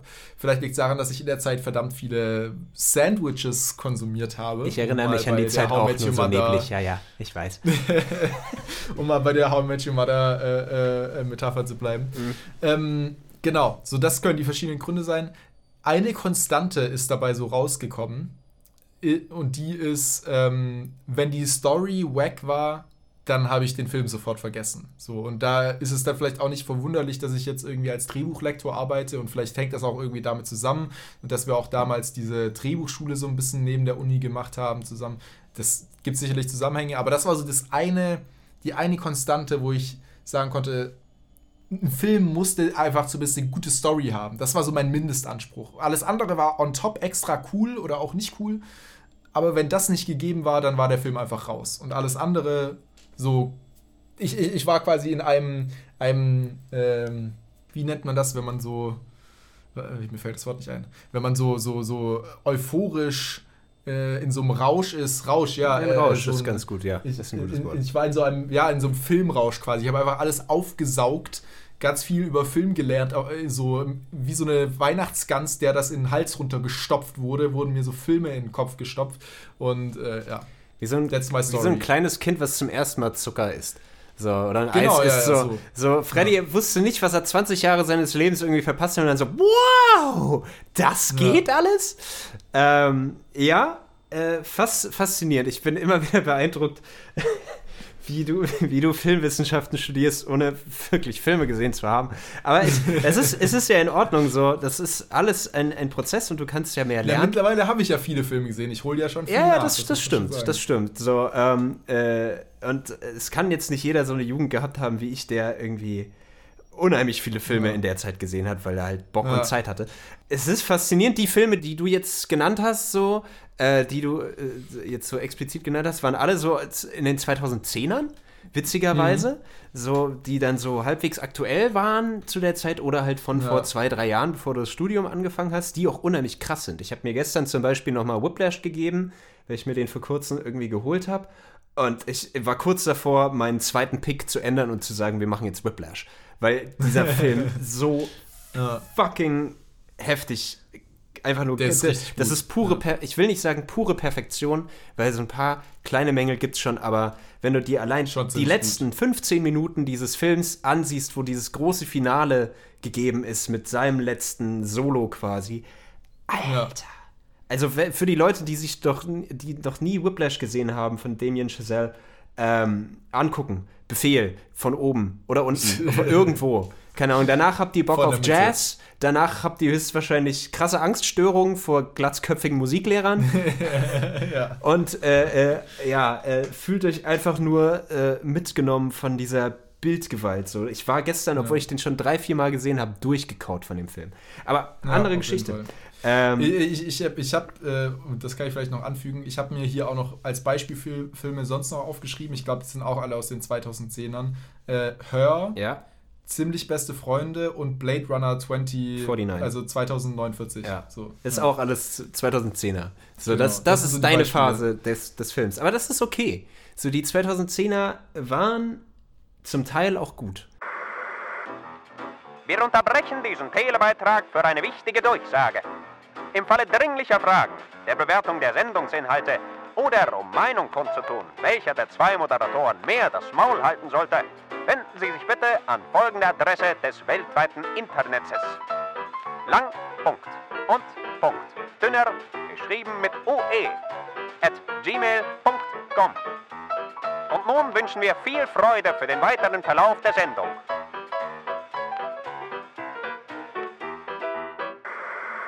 Ja, das, äh, das war es eigentlich auch schon zu meiner zweiten Filmphase. Also, wie gesagt, ich habe mich mit Filmen zugeballert ohne Ende, in, sobald ich das Studium angefangen habe. Äh, die einzige Konstante, die ich nennen konnte, ist, dass es eine gute Story braucht. Und alles andere habe ich einfach aufgesogen wie ein äh, vertrockneter Schwamm, der endlich ins Wasser des Films gelegt wurde. Endlich, endlich hat er Heroin probiert. Genau, so ungefähr, ja. ähm, ich habe das filmische Heroin probiert und ich bin nie Ja. wieder weggekommen. Äh, ja, genau. Und äh, also von dem her, ich habe mein ganzes Leben lang bis zu diesem Zeitpunkt ganz viele Mainstream-Filme gesehen, abgesehen von den Fantasy und Harry Potter und sonst was, wo, wo, wo wir drüber, äh, vorher drüber geredet haben. Ähm, und bin mit diesem Mainstream-Ding und mit diesem äh, Gangster und Cop, was ich ja auch vorher meinte, so Richtung Oceans oder sowas, in das Studium reingegangen und bin auf einmal mit solchen Filmen wie Grand Budapest Hotel und keine Ahnung, Whiplash haben wir kurz drüber geredet, äh, rausgekommen. Und die Frage, was jetzt für mich einen guten Film ausmacht, das kann ich dann bei der dritten Phase beantworten, weil in der zweiten Phase konnte ich das absolut nicht beantworten. Da war ich viel zu überfordert damit, wie viele gute Filme es schon gab, die ich noch nachholen muss und die gerade rauskommen und die ich auch noch sehen muss. Und deswegen gebe ich jetzt an dieser Stelle einfach den Staffelstab ab an dich, damit du hoffentlich ein bisschen mehr zu deiner, etwas präziseres zu deiner zweiten Phase erzählen kannst. Äh, danke für den Staffelstab, Herr Schmidt. Dankeschön. äh, ich ich kenne das so. Man ist dann plötzlich so komplett überfordert von all den Sachen, die auf einen einströmen. Da kann man sich natürlich noch nicht so wirklich drauf festnageln. Und ich habe das Gefühl, es geht bei uns in eine relativ ähnliche Richtung, wie sich das dann weiterentwickelt hat und was für uns dann prägenden Film ausmacht, weil wir dieselbe Schule durchgemacht haben quasi. ähm, obwohl es bei mir noch ein bisschen anders ist. Aber ja, im Gegensatz zu dir habe ich so ungefähr ab dem. Also ich habe schon immer viele Filme geguckt, so kann man es auf jeden Fall sagen. Ich habe auch gerne immer gesagt, so ich wurde von dem Fernseher großgezogen und so weiter und so fort. Ähm, aber ich glaube, so die Phase, wo es dann so richtig angefangen hat, war bei mir die Pubertät. Ähm, wo dann natürlich hormonell ganz, ganz viel durcheinander geschossen wird und sonst wie. Und äh, da flüchtet man sich dann halt lieber in irgendwie die, die sicheren Welten. Oder nicht die sicheren Welten, sondern andere Welten in der Form. Und es waren für mich halt natürlich die Filme. So, ich habe schon diverse Male erzählt, dass meine Jugend jetzt nicht unbedingt die prickelndste war. Äh, lag jetzt primär auch an meiner Verschlossenheit und so weiter und so fort. War halt nicht das Geilste, aber zumindest hatte ich Filme. Das ist schon mal ganz gut. Und ich glaube, da gibt es so ein paar Key-Punkte, die mich letztendlich zu dem Pick geführt haben, den ich gleich vorstellen würde. Bevor du zu Ähm, dem Pick kommst, ich, ich hatte gerade die Eingebung, ich werde ab sofort zu dieser Jugendphase von dir nur noch mit, äh, mit den Leiden des jungen Arvids. Die, die Leiden des jungen Arvids, ja, Ja. bitte. Jahre 13 bis 18, Ja. finde ich gut. Wer, wer, wer die Referenz nicht verstanden hat, ist ein Kulturbanause oder hat im Äh? Deutschunterricht nicht aufgepasst. Richtig, aber ich habe den, den Werther habe ich nie gelesen, leider. Ja, ich tatsächlich Ähm, nicht. Noch besser. ja. äh, Oh, ja, egal. nee, aber zumindest in der Zeiten, in den Zeiten des Leiden des jungen Arvid, ähm, gab es so einige Key-Momente. So, zum einen habe ich einen eigenen Fernseher in mein Zimmer bekommen. Ist schon Okay. mal ganz gefährlich, richtig schlimm, nicht gut. Äh, dazu kam ein DVD-Spieler. eine immer größer werdende DVD-Sammlung, die ich mir selbst zugelegt habe, in Form von ähm, Flohmärkten und allen möglichen, wo du halt DVDs herbekommst. So. Ich äh, glaube, ich habe Pulp Fiction in dreifacher Fassung gehabt. So, äh, so einmal in der Tarantino-Box, einmal in der Extended-Version und einmal so in der 5-Euro-Version, weil ich den Film halt so geil fand. Ähm, und irgendwann so häufig geguckt habe, dass die DVD halt schon irgendwie ihren Sprung drin hatte. Vielleicht bin ich auch nicht so gut damit umgegangen. Wer weiß. Ähm, Also dann- willst du damit sagen, für die zweite Phase ist Pulp Fiction dein Pick? Na, das nicht. Ich, es, es geht noch weiter. Guter Mann, es, es, ist, es ist noch ein bisschen weitertragen, weil es ist wirklich eine schiere Masse an Filmen, die ich dazu mir genommen habe.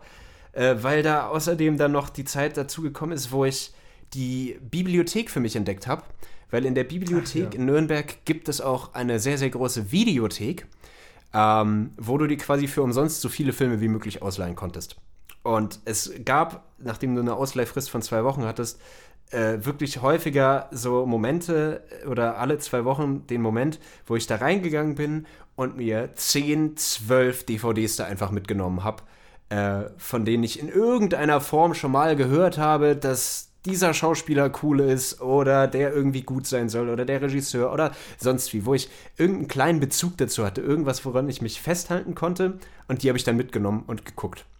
Währenddessen natürlich ganz viel im Internet konsumiert, über Podcasts, über äh, die Rocket Beans auch mal wieder, die ähm, viel, viel Nerd-Talk darüber geführt haben, wie Filme so aufgebaut sind. Ich habe mir einen drei Stunden Podcast über Stanley Kubrick angehört, ohne vorher was von Stanley Kubrick gekannt zu haben. So.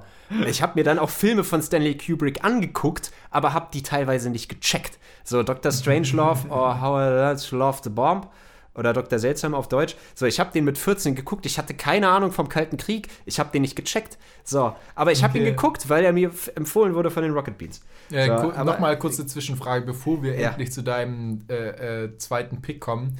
Wie hattest du die Zeit dazu, so viele Filme zu schauen als Jugendlicher und Podcaster noch zu hören und das Ganze? Ich habe gerade Äh. überlegt, vielleicht hatte ich einfach zu viele Hobbys, um als Jugendlicher Filme zu schauen. Ich hatte, ich hatte wenig Hobbys, das ist richtig Okay. so. Mein Hobby Vielleicht war ist das Film. der das Unterschied. habe ich dann aber auch Vielleicht sehr, das sehr der Unterschied. exzessiv genutzt. So. Ja. Ähm, und wie gesagt, nicht so viele Freunde. Ja. Ähm, die Leiden des jungen David. Ach Gott. Äh, nee, ich habe mir die Zeit dann halt einfach dazu genommen. So, dass ich mich dann irgendwie abends hingehockt habe und anstatt dann irgendwie saufen zu gehen mit irgendwem, Mhm. habe ich halt im, entweder im Internet rumgehangen oder habe mir Filme angeguckt. Und dann auch schon ein, zwei am Abend. So, Ja, äh, okay. und dann kriegst du das schon hin, so viele Filme zu sehen. Das ist schon machbar, guter Mann. Ähm, richtig. Aber zumindest kam dann eben diese Videothek dazu, dieser Einfluss aus dem Internet, was denn gute Filme sein könnten.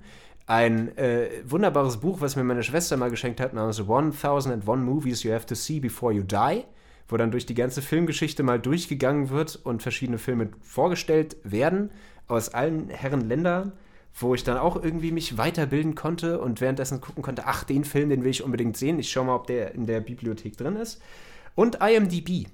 So, ich habe IMDb für mich entdeckt, mir da einen Account gemacht. Das ist die International Movie Database.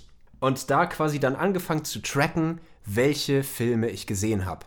Und ab dem Zeitpunkt, jetzt komme ich nämlich auf den Punkt, den ich eigentlich machen wollte, habe ich nicht mehr nur auf Schauspieler geachtet, was so primär erstmal so mein Augenmerk war in den ersten paar Jahren, wo ich wirklich viele Filme geguckt habe, dass die Leute halt gut spielen, sondern da habe ich dann plötzlich auch auf die anderen Gewerke langsam geguckt. Primär auf Regisseure, leider weniger RegisseurInnen, die dann eben äh, was gemacht haben. Und dann habe ich plötzlich angefangen, nach Regisseuren was auszusuchen.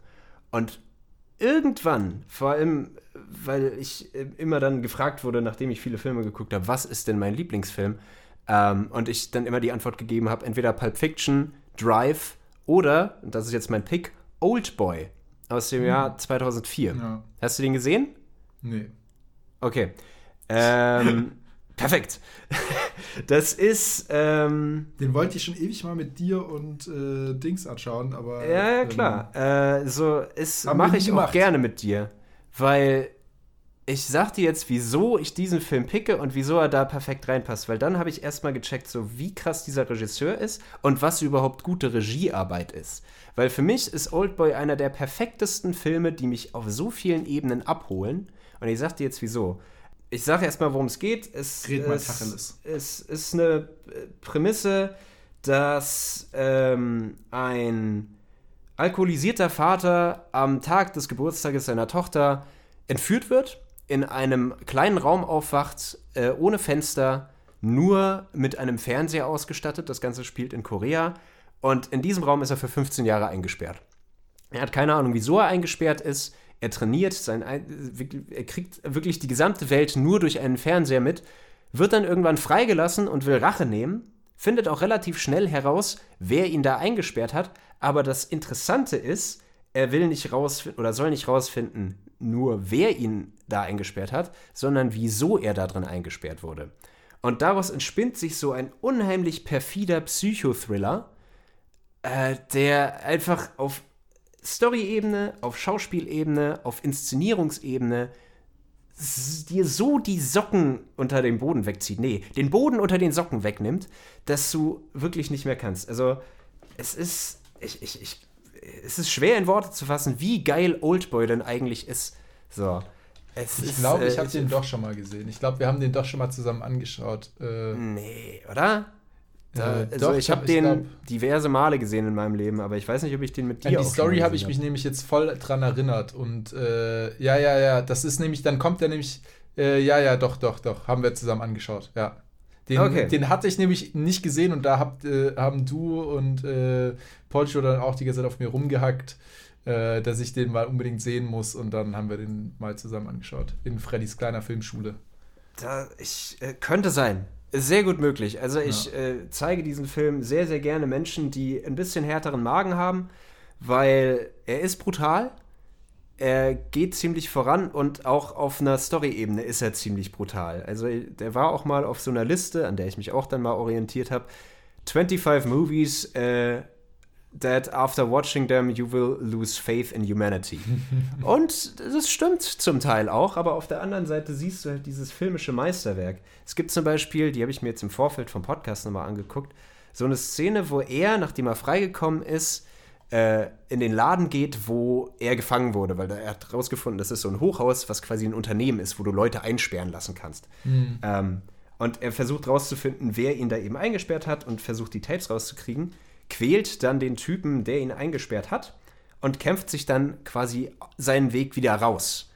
Und dann siehst du halt nur ihn, diesen sehr, sehr zerzausten Typen mit einem Hammer, kämpfen gegen eine Armada von 25 Leuten in einem engen Gang. Und dieser ganze Shot ist ein One-Shot, also ohne Schnitt, gedreht, wie er sich mit einem Hammer da quasi durchkämpft. Und das ist jetzt nicht so dieses typische choreografierte Jackie Chan-Kämpfen, sondern der kassiert die gesamte Zeit auch Tritte, kriegt währenddessen ein Messer in den Rücken und macht die trotzdem irgendwie fertig und ist quasi diese One-Man-Army. Aber Es ist so unheimlich geil inszeniert, so geil gespielt. Ich komme nicht klar. Und wenn du alleine nur auf die philosophischen Themen gehst, die dieser Film irgendwie auch noch bespricht, von Schuld, von Wahrheit, von Rache, es ist, es, es macht mich fertig, wie krass dieser Film ist. Und war außerdem mein Weg, so ein bisschen in andere Filmwelten zu gucken, weil vorher war es primär durch amerikanische und natürlich auch deutsche Filmproduktionen geprägt. Aber da habe ich dann mal so ein bisschen weiter geguckt, was es denn noch so in dieser, auf dieser Welt gibt und habe mir dieses Weltkino quasi entdeckt. Primär auch das asiatische und koreanische in dem Fall, was nochmal eine ganz andere Filmsprache irgendwie mitbringt als jetzt das, was wir hier in Deutschland haben. Das ist eh langweilig, aber es habt, könnt ihr im letzten Podcast hören. Oder äh, dem amerikanischen, wo natürlich auch Sachen ausbrechen so ein bisschen, aber so in dieser Expressivität, ist das ein Wort? Ja. Weiß ich nicht. Expressionismus, äh, whatever. Expressivität, wie es zum Beispiel dieses Kora koreanische Kino macht und vor allem der koreanische Rache-Thriller, ähm, das, das hast du in keiner anderen, in keinem anderen Land. Und da hat mir Oldboy die Augen geöffnet und war für mich so einer der prägendsten Filme. Nicht unbedingt, weil ich die Story so krass nachfühlen kann, weil das wäre ein bisschen weird. Aber ähm, Na, wieso? Der Leid, in, der, in der Zeit des Leiden, der Leiden des jungen Arvids warst du ja quasi auch äh, die jetzt in einem Raum und hast die Welt nur durch einen Fernseher gesehen und Ja, das ist so jetzt aber eine. Überspitzung der Tatsachen, Schmidt. so, so ist es jetzt auch nicht. Ähm, nee, warst aber nicht von deiner Mom eingesperrt. ja, ich, ich war nicht in einem Raum eingesperrt, das hatte ich dieses Jahr schon. So, das auch. Ist übrigens für ein, Lock, für ein guter Lockdown-Film eigentlich. Wenn du, wenn du mal richtig sauer werden willst, ist das perfekt.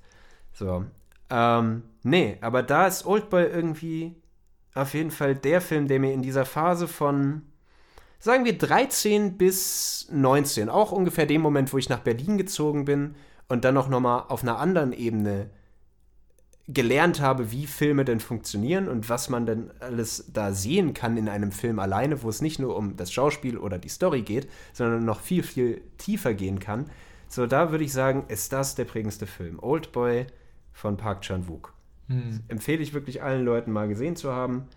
Äh, ja, ist das. Monolog zu Ende fürs Erste.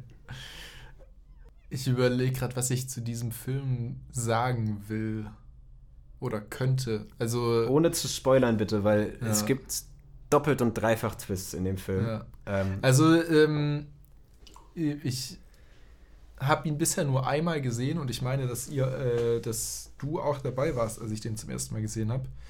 Ähm, und das Ding ist, es ist ein guter Film. Ich will, er ist durchaus mehr als berechtigt, denke ich, den ähm, Platz zwei sozusagen jetzt in der chronologischen Reihenfolge der prägendsten Filme für dich einzunehmen. Ähm, mein Problem mit dem Film ist weniger mit dem Film, sondern mit den Leuten drumherum.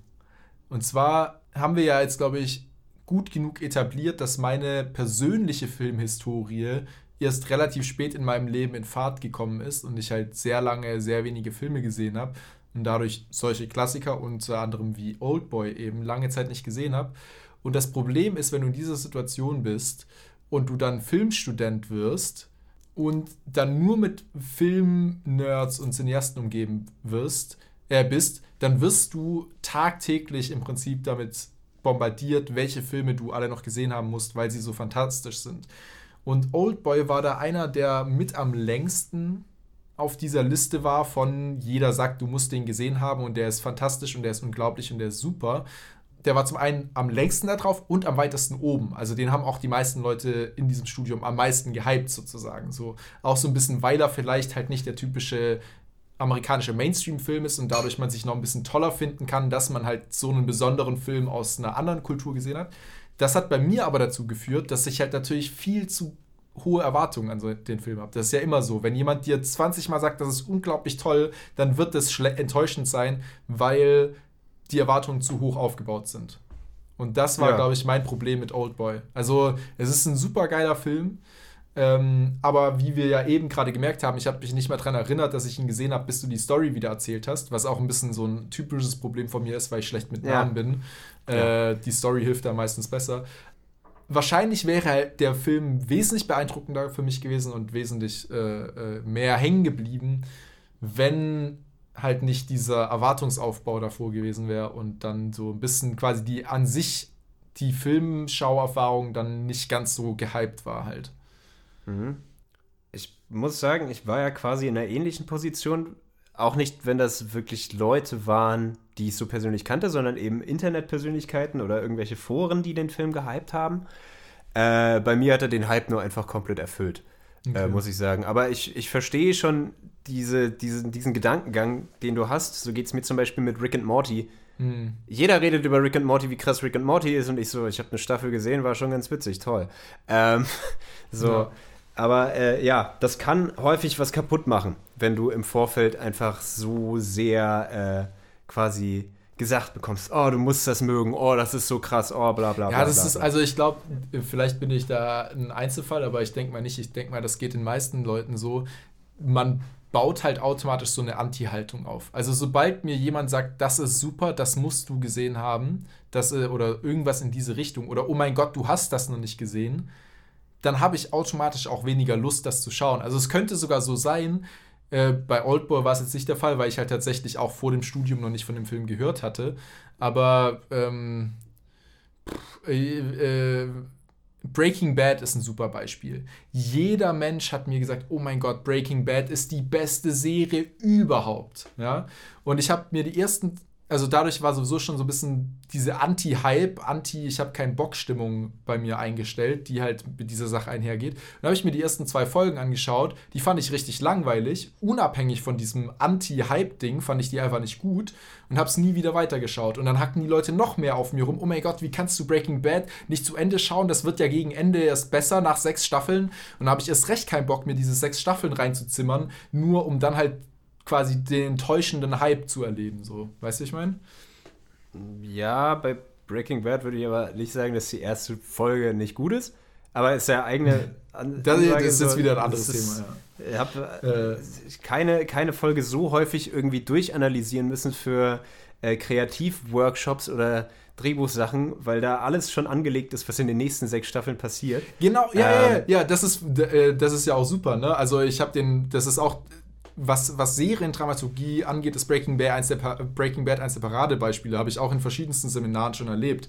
Und ähm, dass das die restlichen sechs Staffeln anlegt und dass man, wenn man dann in, den, in der zweiten, dritten, vierten, fünften, sechsten Staffel ist oder so, dass das dann alles unglaublich, wow, es ist krass ist, das ist toll. Aber die erste Folge für sich alleine war für mich nicht unterhaltend. Okay, das ist. Das wollte ich damit da, da stehst du, also ja, da, ist deine, deine persönliche Meinung. Genau, ja. Äh, ja. Nee, aber also, es, war, es war ja auch nur ein Beispiel jetzt dafür, ja. dass halt so ein Hype sowas kaputt machen kann. Ja.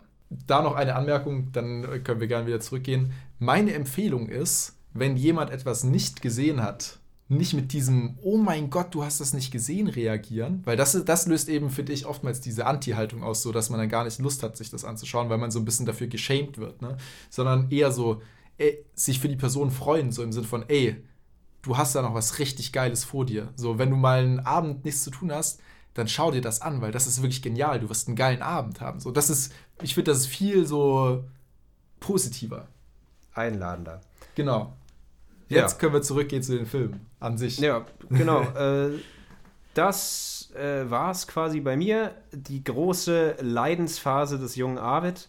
Äh, beendet mit dem Rachethriller aus Korea. Das ist ja, oh, das ist ja eine, eine schöne Story so. an sich. So, die, die, Leiden des jungen Arvid werden beendet mit dem, mit dem äh, pursten und auch einem sehr brutalen Rachethriller. Das ist ja, ist eine also runde Story in beendet, sich. Die sind quasi, ist quasi mitgelaufen die gesamte Zeit. Aber ich ja. äh, gucke mir den Film immer noch sehr, sehr gerne an zwischendurch.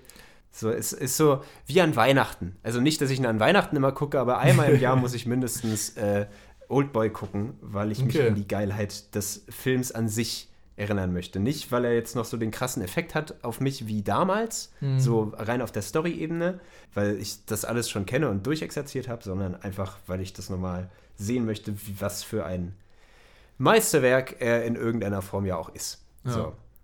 ja für mich, für mich. ist, glaube ich, ich kann mir gerade sehr gut vorstellen, dass Oldboy tatsächlich auch einer von den Filmen ist, der in gewisser Weise so ein bisschen wie so ein guter Wein ist, der halt erst mit der Reife, also im, im filmischen Sinne quasi dann des, dem mehrmaligen Sehen besser wird, so über die Zeit. Ja. Also das, ist, das könnte vielleicht halt auch so ein Ding sein, weil ich den erst einmal gesehen habe. Wenn ich den jetzt nochmal anschaue und dann noch ein drittes Mal oder so, dass das dann halt auch wirklich noch für mich mehr zu so einem herausstechenden Film wird, weil ich auf einmal noch mehr Dinge so erkenne. Weil ich kann auch sagen, vom ersten Mal sehen, ich meine, der Film an sich ist schon präsent, aber jetzt so viele dieser Beispiele, die du jetzt auch genannt hast, warum das einer der besten Filme für dich ist, und du hast ja vieles nur angeschnitten, könnte ich jetzt gar nicht so genau rezitieren, weil ich ihn natürlich nicht wie du öfter gesehen habe, sondern ja, weil klar. das halt erst so, ja, kommt erst mit der Wiederholung sozusagen. Ja. Verständlich. Also schaut euch den Film nicht nur einmal an, sondern schaut ihn euch dreimal an. Richtig. Alleine, für, alleine fürs Verständnis, weil ich meine, ich empfehle eh immer Filme im Original zu gucken, weil du halt ein viel authentischeres Erlebnis hast, egal ob das jetzt ein spanischer, amerikanischer oder ein koreanischer Film ist. Mhm. Weil äh, so, auch wenn du Untertitel lesen musst, ist trotzdem spannender, so ehrlich gesagt. Mhm. So, ist es, ist es ein bisschen schwierig, das wirklich alles zu verstehen, was da so. Also, man kann es verstehen, aber ich habe auch damals, als ich den mit 15 oder so das erste Mal gesehen habe, habe ich auch nicht alles gecheckt. Ja. So, ich habe den auch ein paar Mal gucken müssen, weil vieles irgendwie versteckt ist und nicht nicht so ganz Holzhammermäßig in dein Gesicht erzählt wird.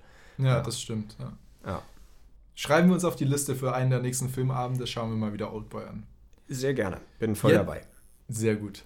Jetzt noch eine Zwischenfrage, die mir da gerade eingefallen ist, bevor wir zu unserem last but not least letzten Pick von uns beiden kommen. Du hast gerade gem- die Empfehlung ausgesprochen, im Original zu schauen. Also ich bin da voll bei dir. Aber denkst du, dass es mittlerweile so im Mainstream der Gesellschaft angekommen, im Original zu schauen? In Deutschland zumindest? Weil wir haben ja so eine der, der krassesten, elaboriertesten und größten Synchronisationsindustries in Deutschland, was den Film angeht. Meinst du, bei uns ist das mittlerweile auch angekommen, Dinge im Original zu schauen? Oder ist das immer noch nur so ein Film-Nerd-Ding für so Leute wie dich und mich und Ich, äh, gl- unseresgleichen? ah, ich glaube, das ist so ein bisschen in der Bubble, in der wir uns bewegen, so der Fall. Ähm, man muss dazu auch sagen, es gehen weniger Leute ins Kino. Wenn es im Kino ist, ist es meistens synchronisiert, außer du gehst in ein Programmkino, wo sie halt eine Original mit Untertiteln zeigen. Ich wär, glaube aber, dass die Leute vor allem in unserer Generation, die jetzt auch mit YouTube und Netflix groß werden und die auch primär englischen Content zu sich nehmen, also häufig primär, äh, dass die dann auch das im Original gucken. Hm. Äh, ob das dann auch zutrifft auf einen Film, den sie aus Mexiko gucken oder so. Roma oder was auch immer da dann äh, mit reinfällt, Ja. weiß ich nicht. Kann ich schwer sagen. Ähm, dazu bin ich zu sehr in meinem Stigma drin. Nein, Filme müssen im Original geguckt werden mit Untertiteln. Ähm, so, Ich krieg da langsam. Ich, ich, das ist ja eigentlich das Paradoxe. Ich, ich als angehender, oder was heißt angehender? Ich als Sprecher. So, dem eigentlich auch seine. Miete dadurch gezahlt werden könnte, wenn ich auch wirklich Synchronsprecher wäre und mich da mehr bemühen würde, da reinzukommen in das Business. So, äh, bin eigentlich vollkommen gegen Synchron. so, weil ich stimmt. mir denke, man muss das Pure irgendwie mitnehmen. So, bestes Beispiel ist South Park zum Beispiel. Du kannst die Witze aus South Park nicht übersetzen, teilweise. Da sind so Ja. viele Puns irgendwie dabei. Gut, das trifft jetzt nicht auf Koreanisch zu, weil da verstehe ich kein Wort. Aber ja, nee. Ich, Ja. ich bin da, Nee, ich bin mir, da stimmt, mir, Purist. ist, mir, mir ist das Paradoxe noch nie aufgefallen, dass du Sprecher bist und gleichzeitig Filme im Original schauen willst. Das ist Ja. schon lustig. Aber es, Es- es trifft sich so ein bisschen mit meiner Ansicht, weil ich habe auch das Gefühl, gerade dadurch, dass jetzt ja auch halt die Generationen, äh, die jetzt aufwachsen oder auch unsere Generation, vielleicht auch noch die von unseren älteren Geschwistern, falls wir sie haben, sind ja Generationen, die halt auch mehr oder weniger flüssig im Englisch sind, so. Ja. Ja, Und dadurch halt auch die Not für Synchronisation auch nicht mehr so groß ist und irgendwie die Leute das halt auch mehr wertschätzen können. Aber halt, wie gesagt, nur im englischen Bereich. Den Eindruck habe ich auch. Man muss aber auch dazu sagen, dass halt Leute, die nicht deutsche oder nicht amerikanische oder ich sag mal im Allgemeinen englischsprachige Filme anschauen, sind halt größtenteils auch eher so Filmnerds. Weil, dass du einen mexikanischen Film anschaust oder einen, ich weiß nicht, asiatischen oder so, das ist schon eine große Ausnahme, wenn du nicht in diesem Bereich unterwegs bist. Also wenn du so der, ich sag mal, der Durchschnittspeter in Deutschland bist, dann hast du vielleicht halt ein, zwei solche Filme in deinem Leben gesehen und die dann wahrscheinlich in der Synchro und Mhm. sonst halt hauptsächlich amerikanische oder deutsche Filme. klar. Ich meine, deswegen war Oldboy auch so ein bisschen stellvertretend der Türöffner in das Weltkino, habe ich ja auch so erzählt. Hm, genau, ja. Äh, hast du gesagt. Das ist äh, zumindest fürs asiatische Kino, wie gesagt, ein guter Einstieg, weil der noch relativ einfach ist und nicht so komplett überdreht wie andere Sachen. Ja. Ähm, aber ja, sehe ich auch so, die meisten Leute kriegen primär alles nur durch Hollywood. Vielleicht noch aus Frankreich mit, aber so, ich meine, ziemlich beste Freunde habe ich damals auch nicht im Original geguckt, sondern habe dann keine Arme, keine Kekse äh, so auf Deutsch gehört. Ja, ja. Genau. Ich, äh, aber äh, außer ziemlich beste Freunde, französische Filme, ist jetzt auch Ey, so du, jedes Jahr kommt mindestens eine französische Feelgood-Familienkomödie ins Kino. Die kriegen wir halt nicht so mit, aber die machen gut Geld. Die Ja. Töchter des, wie heißt das? Ach ja, Die das, Töchter des Monsieur irgendwie so, ach, Ja. keine Ahnung. Das Ja, Monsieur Kinder- Claude, die- Monsieur Claude, so. ja. Äh, allein davon an die gibt's, glaub ich, schon drei Monsieur Sequels. Mathieu, Mathieu oder wie das heißt. Äh, Nee, das war was anderes, Aber das auch ist was Uraltes. Ja. Ja, aber das ist halt primär durch die deutsch-französische äh, Freundschaft. Äh, Ja, oder Kooperation, auch durch ja. sowas wie Arte kommt sowas halt Ja, häufiger genau. zu uns rüber, aber dann auch eher in synchronisierter Fassung. Das ja, eben. Ja. Ich Ja. musste gerade noch an Poulette denken. Das war noch ein französischer Film, den War das Ich der mit der. Grasdealerin? genau die Oma, die Gras dealt in Plätzchenform. Ja, ja. Ja, ja. So, Nee. äh, und das ist die perfekte Überleitung zu unseren dritten Filmen, würde ich sagen. Die grasdielende Oma. Perfekt. Geil. Was, wie, wie hängt die grasdielende Oma mit deinem letzten Film zusammen? Den, Äh, deinem letzten, neuesten, prägenden Film. In einer gewissen Hinsicht äh, spielt Gras eine Rolle, ja, doch. Kann ich sagen. Äh, Aber nicht die eine- Oma. Nee, nicht die Oma, eher der Konsument. So, und wieso er es macht, so. Ist aber ein bisschen heftiger, ja. Äh, aber mach du erst The. Big Lebowski. Nee, ist nicht der Big Lebowski. Den hätte ich, das wäre, wenn dann genauso in dem Rahmen gewesen, zwischen 13 und 18, als ich den gesehen habe. Okay. Boah, was für ein Grasfilm könnte das. Äh, irgendein Seth Rogen-Film. Nee, bei mir nicht. Ja, okay, äh, wie gesagt, ganz falsche Richtung. Es gibt einen Okay. Graskonsumenten in meinem Film, aber das muss nicht heißen, dass es eine Kifferkomödie ist. Ah, Das okay, ist fernab okay. davon, Alter. äh, aber ja, mach du erst mal. Ich bin gespannt, weil du hast mir nur die zwei Buchstaben gesagt von der Woche. Ja, Äh, Ich, ja. ich habe keinerlei Ahnung, aber äh, sag, äh, sag mal an, wie es ist. Ja, also eigentlich ist es offensichtlich von, zumindest ist es offensichtlich von wem mein letzter, neuester, prägendster Film ist. Willst du auch einen Guess abgeben? Mal, Von, wem, oder was für ein Film? Nee, Wenn du mal so daran ich, denkst, Ich komme gerade nicht über drauf. was- Das war alles sehr. Also, wenn es jetzt um Gras geht. Nee, nee, nee, nee, nee, ga- ganz weit weg von krass. Nee, einfach nur so, über welche Filme wir jetzt vielleicht in unserem Podcast schon öfter geredet haben, über welche Ach so, ah, jetzt, na klar. Ähm, Der Auf- Nolan. Nolan. Der, äh, der aufmerksame Hörer wird wissen, Ja. dass es natürlich sich um Christopher Nolan hier handelt. Das D ist oder richtig. I, ja klar. Naja. okay. Genau, D oder I, Interstellar oder Dunkirk. Ja. Ja, Also und Interstellar ist, habe ich, kann ich jetzt gleich mal vorwegnehmen, habe ich als meinen prägendsten Film ausgewählt und Dunkirk so als Close Second und generell einfach Christopher Nolan als mein Lieblingsregisseur mittlerweile. Ähm, Ist Inception auch irgendwo mit drin in der Liste? ja, der gehört da auch dazu, aber den habe ich jetzt nicht explizit genannt, weil der tatsächlich nicht so gut meiner Meinung nach war im Vergleich zu Interstellar und Dunkirk. Immer noch ein super guter Film, den ich sehr oft gesehen habe, aber im Vergleich zu den beiden dann noch mal ein bisschen drunter so. Der wäre dann der wäre wahrscheinlich so Platz 3 oder so und dann Platz 4 irgendwie Memento oder so. Egal. Ähm, für die, die es vielleicht nicht wissen, Interstellar ist aus dem Jahr 2014, Dunkirk ist aus dem Jahr 2017. Interstellar ist im Prinzip ein Film, der sich damit beschäftigt, dass die Erde unbewohnbar wird aufgrund von Klimaveränderungen und äh, anderen Problemen. Ich glaube hauptsächlich Klima. Und es soll quasi nach anderen bewohnbaren Planeten gesucht werden. Und die Hauptfigur, äh, Figur, äh, ähm, gespielt von Mac Matthew McConaughey, äh, ist dann eben in so einer Raumkapsel unterwegs mit anderen Leuten und so weiter.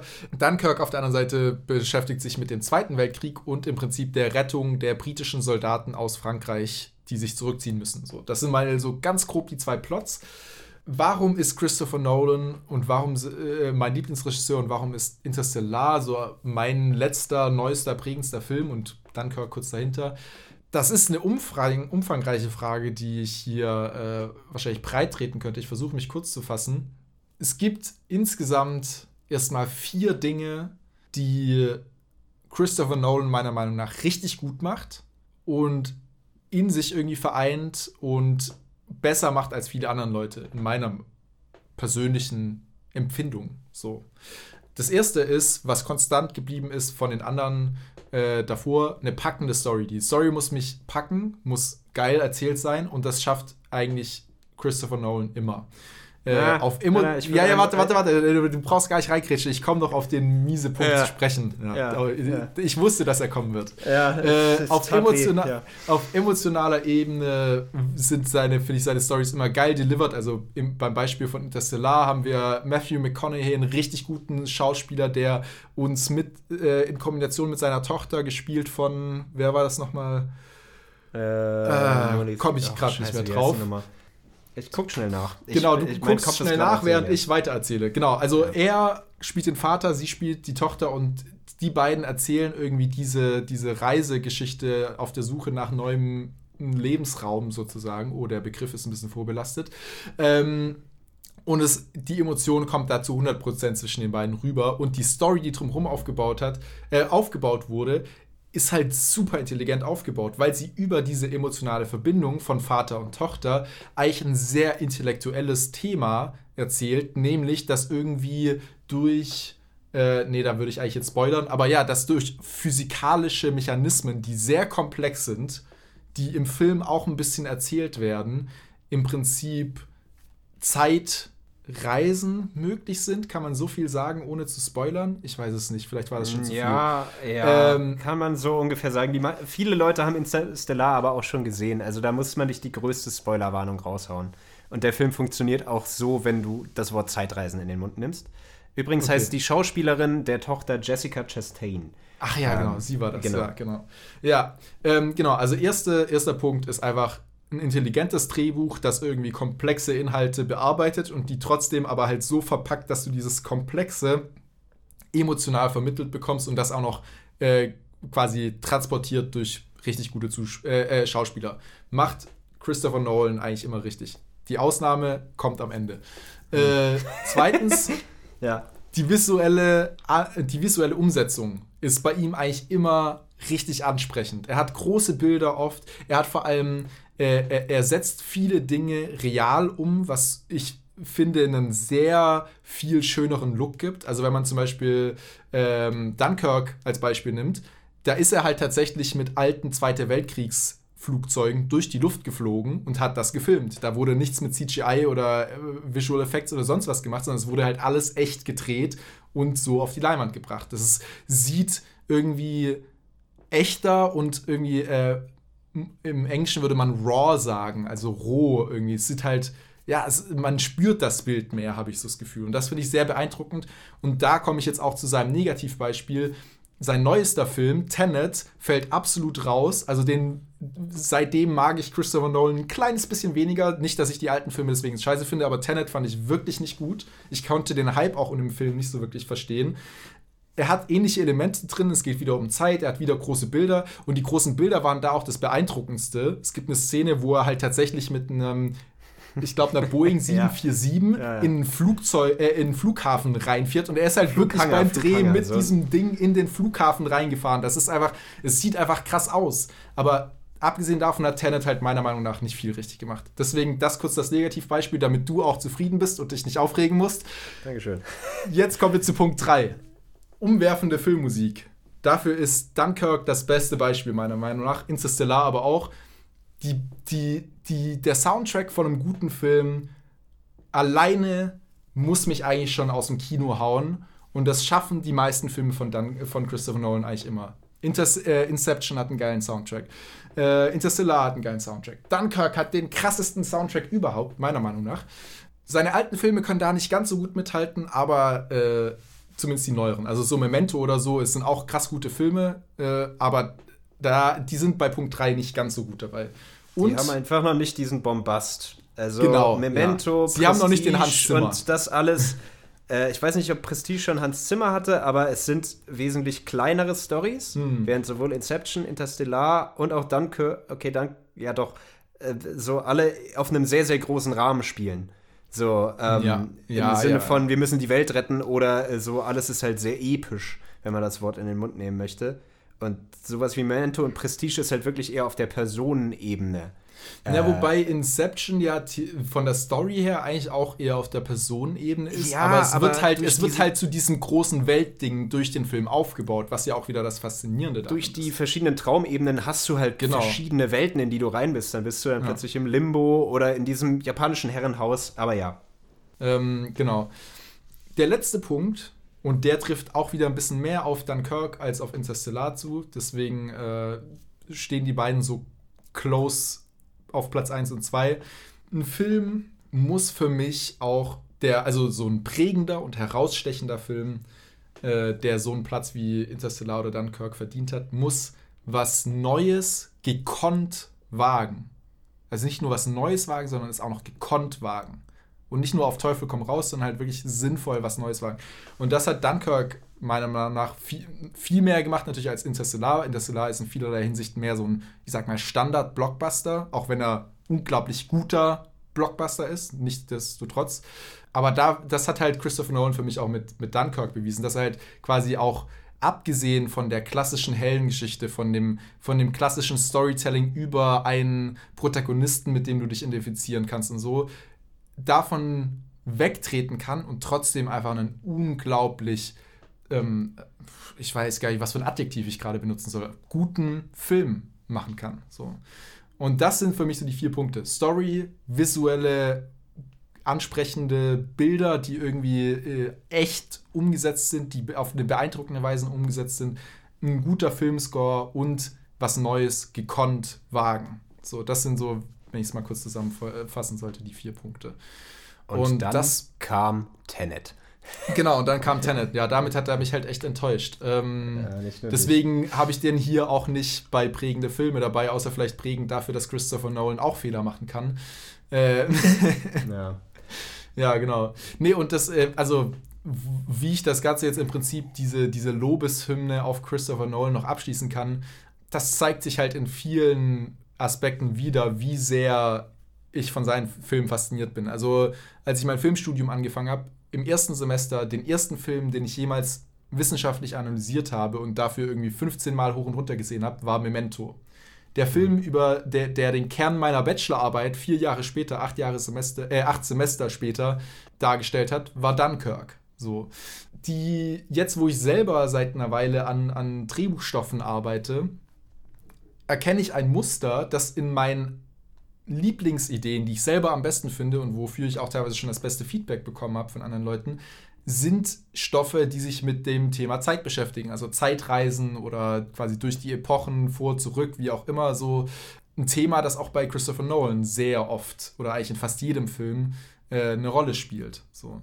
Und ja, das sind so irgendwie noch so ein paar lustige Verbindungen oder äh, ja, zwischen mir und den Filmen, die mich da sehr geprägt haben, wo man die Prägung, glaube ich, auch nochmal erkennen kann. Und ich könnte jetzt noch ganz viel darüber reden, was ich an Dunkirk und Interstellar so toll finde, aber ich habe gerade, glaube ich, schon einen zehnminütigen gefühlten Monolog gehalten. No Nolenolog würde ich ihn nennen. Den Nolenolog ähm, habe ich hier gehalten, genau. Deswegen höre ich jetzt mal damit auf und lass dich mal zu Wort kommen. Ja, gerne. Also, äh, wenn wir jetzt Christopher Nolan als, als so das ganze Werk von ihm so ein bisschen nehmen, als Stadthalter dafür, weil ich, ich habe Dunkirk leider nur einmal gesehen, das war in der dritten Reihe im IMAX, heißt riesige Bildschirm, dritte Reihe in einem Kriegsfilm. Meine Ohren haben geblutet. Es war ja. viel. Ich war in diesem Krieg. Es war ganz geil, aber seitdem habe ich mich nicht ja noch mal wieder dran in dem Krieg sein. Das ist ja das Faszinierende daran. Was? Nochmal? Ja, du, du, sollst ja in Dunkirk auch im Krieg sein. Ja, ist richtig, aber da war ich ein bisschen zu sehr im Krieg drin, weil es einfach zu nah an der Leinwand war. Dritte Reihe im IMAX nie empfehlenswert. Aber der Film war halt verdammt voll. Ähm, Interstellar habe ich noch sehr, sehr äh, gute Erinnerungen dran. Den habe ich auch noch ein, zwei Mal im Nachhinein gesehen. Der. Ich, man, man kann ihm vorwerfen, dass er ein bisschen kitschig wird am Ende. Äh, aber mhm. er hat trotzdem verdammt geile Szenen drin. Es gibt so ich nehme jetzt kurzer Spoiler-Alert. Ähm, es gibt den Moment, wo Matthew McConaughey quasi in seiner Raumkapsel ist und durch ein schwarzes Loch fliegt und währenddessen quasi immer Videobotschaften von seiner Tochter kriegt. Er verlässt sie, als sie, glaube ich, zehn Jahre alt ist und sie wird immer älter mit der Zeit. Mhm. Und man sieht ihn einfach nur, wie er diese Videobotschaften sieht und seine Sch Tochter quasi aufwachsen, ohne dass er für ihn wirklich Zeit, Zeit vergeht. So. Und äh, diese Emotion, die er da spielt und die er da spürt, vor allem weil ihm die Tochter dann auch noch Vorwürfe macht, dass er nicht da ist. Heftige Szene. So, die kriegt ja. einen richtig krass.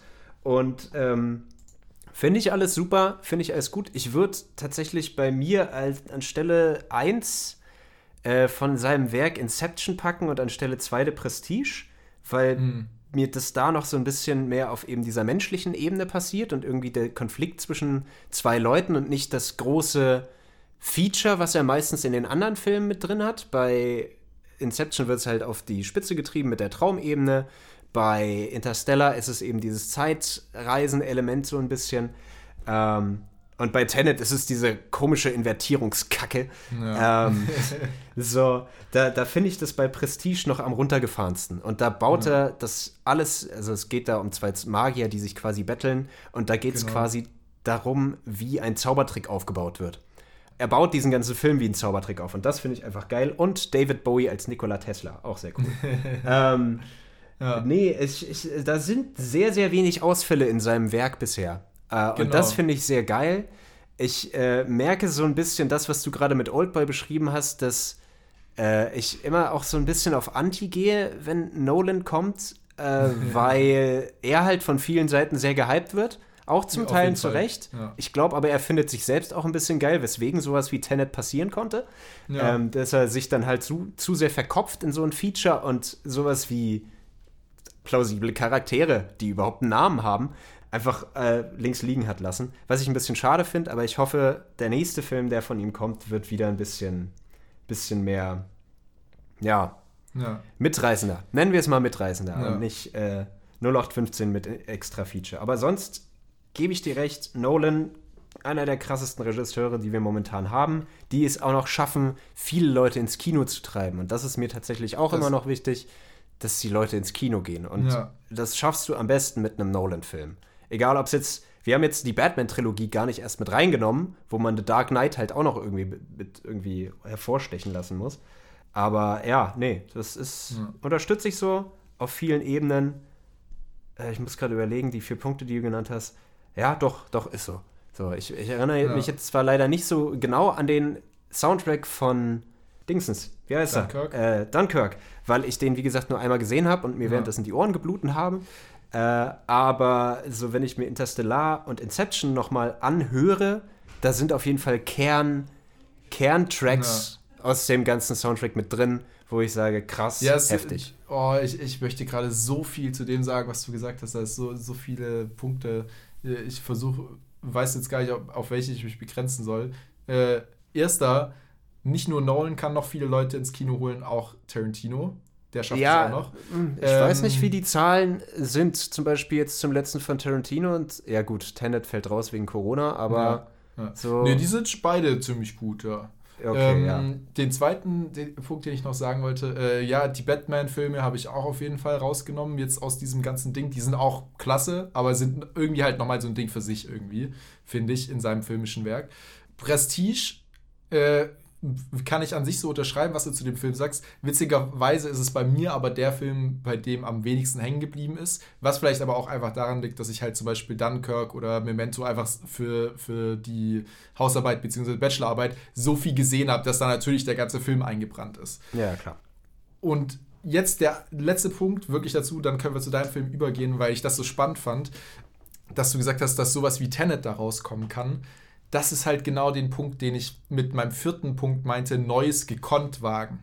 Ja. Das hat er da nämlich nicht gemacht. So, das, da hat er was gewa gewagt, aber es war sozusagen nicht gekonnt, in meiner Meinung nach. Weil in Dunkirk hat er das durchaus gekonnt geschafft. So, er hat diese, er hat nicht den typischen Kriegsfilm erschaffen, wo man irgendwie sich gemeinsam als Publikum an das Leiden der Zweite Weltkriegshelden erinnert. So, was so das typische Trope des Kriegsfilms ist, eigentlich ist, so. Zumindest wenn man es aus dieser äh, wissenschaftlichen Seite betrachtet, aus der ich das analysiert habe. So, das ist so einer der, der Standardpunkte, der so diesem Genre zugeschrieben wird in der Filmwissenschaft so ein bisschen. Sondern es ging halt wirklich darum, so diese Kriegserfahrungen, wie du gemeint hast, gemeint hast, ins Hier und Jetzt zu holen. Also dir das Gefühl zu geben, du bist im Krieg. Und das hat eben dann auch funktioniert, wie du gesagt hast, durch einen äh, Soundtrack, der gar nicht so, an den du dich gar nicht so gut erinnern kannst, ist vollkommen richtig, weil er aber auch gar nicht solche Lieder hat oder so, Melodien, wie man sie jetzt aus Inception oder Interstellar sich dran erinnern könnte, sondern es ist mehr so eine Soundgestaltungswand, so, die dich halt da reinsaugt. Und dazu hast du auch, wie in Tenet, einen Hauptcharakter, der keinen Namen hat, den du eigentlich nicht wirklich kennst. Trotzdem funktioniert er in Dunkirk. In Dunkirk funktionieren diese Figuren, aber in Tenet eben nicht. Und ich glaube, das ist das Problem. Er hat halt versucht, quasi wieder was Neues zu wagen, auf dieses neue Wagnis von Dunkirk aufzubauen und jetzt alles zu vermischen. Also diese Wagnisse mit einem unbekannten Hauptcharakter zu nehmen äh, und so aus Dunkirk, gemischt mit seinen alten Fables für Zeitgeschichten und für komplexe Gimmicks, nenne ich es jetzt mal, mit Zeit und sonst was hin und her springen, wie auch immer. Äh, Ob es jetzt bei Mem Memento das Hin und Her cutten ist oder bei Tenet eben das Vor und Zurück so. Und da hat er versucht, alles zusammenzuschmeißen. Das hat dann eben nicht mehr funktioniert, weil es eben nicht mehr gekonnt war, sondern weil es irgendwie so, es war too much. So auf Teufel komm raus, so ein bisschen eben. Ja, ich würde aber mein tatsächlich Eindruck, noch mein mal, Schlusswort. Ja, klar, ich würde noch mal kurz unterbrechen, weil bei Dunkirk haben, ich habe nur gerade die IMDb-Seite offen, deswegen, äh, haben die Charaktere zumindest noch Namen und auch irgendwie so eine gewisse Hintergrundgeschichte und Motivation, während bei Tenet der Protagonist literally the protagonist genannt wird. So, Ja. äh, und du eigentlich nichts wirklich im Hintergrund hast von ihm, was ich halt schade Ja. finde. Aber bei den anderen hast du zumindest so ein, zumindest bei, ich erinnere mich noch an hier den Bootskapitän mit seinem Sohn, der da irgendwie ist. Da hast du irgendwie mehr Emotionalität und äh, Ja. Hintergrund drin, der halt irgendwie sich jetzt gedacht hat, okay, gut, ich muss unseren Truppen helfen, deswegen tucker ich jetzt los. Ähm, Ja, So. aber also die äh, es ist trotzdem so, dass die Figuren in Dunkirk keine Namen haben. Du, du, die stehen zwar auf IMDb, aber du erfährst äh, im Film eigentlich von niemandem den Namen, nur von drei Personen, wenn ich es gerade richtig weiß. Einmal der Pilot, weil er halt über den Funk von seinen Kollegen angesprochen wird. Einmal der Kapitän, der am äh, Hafen steht und aufs Meer blickt und die Dinger sieht, auch wieder, weil er halt von einem anderen Soldaten angesprochen wird. Und wie du meintest, der Vater, weil eben der Sohn und der Vater miteinander sprechen und der äh, die dadurch halt auch der Name mal fällt so. Aber das sind im Prinzip die einzigen Fakten so, die du über die Figuren mitbekommst. Alles andere sind halt, ich sag mal, die Motivationen sind da, da hast du recht. Das sind aber Motivationen, die halt der Film nicht erklären muss, weil sie ja, ich sag mal, grundlegend. universal sind. So, also überleben jeder, meist, in den genau, meisten das Fällen Überleben überleben so. oder helfen oder Ja, genau. im Fall vom, äh, naja, vom Jetpilot ist es ja eigentlich auch überleben.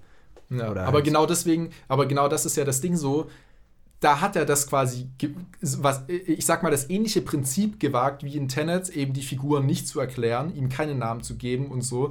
In Dunkirk funktioniert es aber, weil du eben mit einem Setting arbeitest, mit einer Emotionalität arbeitest, die universal ist. Und deswegen hat es da super gekonnt funktioniert.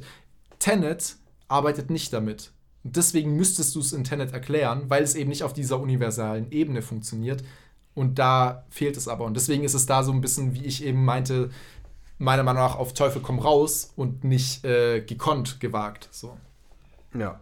Weißt du, was ich meine? Ja, ich verstehe, was du meinst. So, es, Okay. ist, es ist das Setting, was das irgendwie macht. Aber wenn du einen Ja. hyper äh, komplexen, äh, obwohl so komplex ist er aber gar nicht, Agenten-Thriller machen willst, aber die äh, nicht die Mühe machst, die Personen auszuarbeiten, äh, das ist jetzt sehr, sehr trotzig ausgedrückt, aber so, dann äh, wird das halt nichts. Entschuldigung. Ja.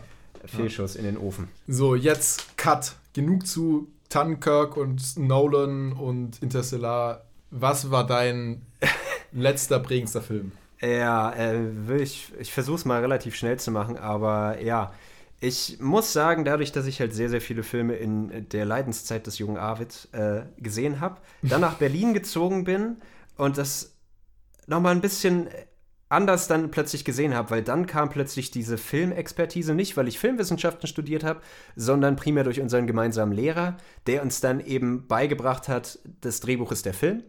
Heißt, dass ich sehr auf diese Drehbuchebene gegangen bin und da dann meistens Filme geguckt habe. Und ich weiß, dass wenn ich mich sehr viel mit Drehbuchschreiben beschäftige oder mich sehr viel mit der Theorie beschäftige, ich zu einem ziemlichen Filmnazi werde. Und Filme, sobald sie nur mittelmäßig sind oder irgendwie Potenzial haben, aber es nicht nutzen, wäre ich sauer. Weil dann fühle ich mich von meiner Zeit beraubt und denke mir so, ihr habt, ihr habt so viel kaputt gemacht. So, was ein bisschen äh, sehr vom hohen Ross heruntergesprochen ist, weil mach's selbst oder mach's besser äh, in der Hinsicht, aber es, es regt mich halt manchmal auf, wie man einfach so einen puren, mittelmäßigen Film machen kann, der halt keine Regeln bricht oder sonst wie. Manchmal ist es dann auch sehr anstrengend, mit mir einen Film zu gucken. Ich bin dann auch sehr nitpicky, was einige Sachen angeht. Zum Beispiel Green Book. Fick Green Book. Scheißfilm. Ähm, sehr, sehr uninspirierter Film, der so in den 90er Jahren hätte stattfinden können. Einfach nur Bullshit, Alter. White Warte mal, warte Savior-Syndrom. mal, warte mal kurz. Green Ja. Book? Das war Green- doch der mit Viggo Mortensen. Viggo und, Mortensen, der äh, d- Mahershala Ali äh, Genau, durch die ähm, Südstaaten ja. fährt. So, Den fandst du absolut- scheiße? Ich fand den scheiße. Ich war sauer bei dem Film. Aber da war ich, wie gesagt, in der Phase, wo ich bei GZSZ gearbeitet habe und mich sehr viel mit Dramaturgie auseinandergesetzt habe und eh frustriert war. Aber dieser Film hat eigentlich nur das gepampert, was das amerikanische äh, Publikum quasi wollte. Wieder so ein White Savior, der halt den äh, Schwarzen durch die Südstaaten fährt, zwischendurch rettet und am Ende sitzen alle bei Weihnachten zusammen und haben eine gute Zeit. Toll, super. So nichts, nicht in die Tiefe gehend, kompletter Schnulz-Bullshit, meiner Meinung nach. Brauche ich mir auch nicht nochmal angucken, während auf der anderen Seite du im selben Jahr so einen Film hast wie Black Clansman, der das so viel krasser irgendwie beleuchtet. Äh, und ja, nee, das hat mich einfach nur aufgeregt. Green Book, sowas zum Beispiel, da, da merkst du gerade bei mir, ich werde emotional. äh, und für mich, äh, wie gesagt, nur sowas wie ein mittelmäßiger Film. Und da werde ich sauer. Und ich habe wieder so ein bisschen gelernt, davon wegzugehen und nicht nur auf dieser Analyseseite zu sein, sondern mich wieder ein bisschen mitreißen zu lassen von Filmen. Und dann habe ich geguckt, welche Filme mich wirklich innerhalb der letzten ein, zwei, drei Jahre so mitgenommen haben oder mir irgendwie Gefühle gegeben haben, wo ich sage, boah, krass, die hallen noch nach. Und da hatte ich die Wahl entweder zwischen Paddington 2.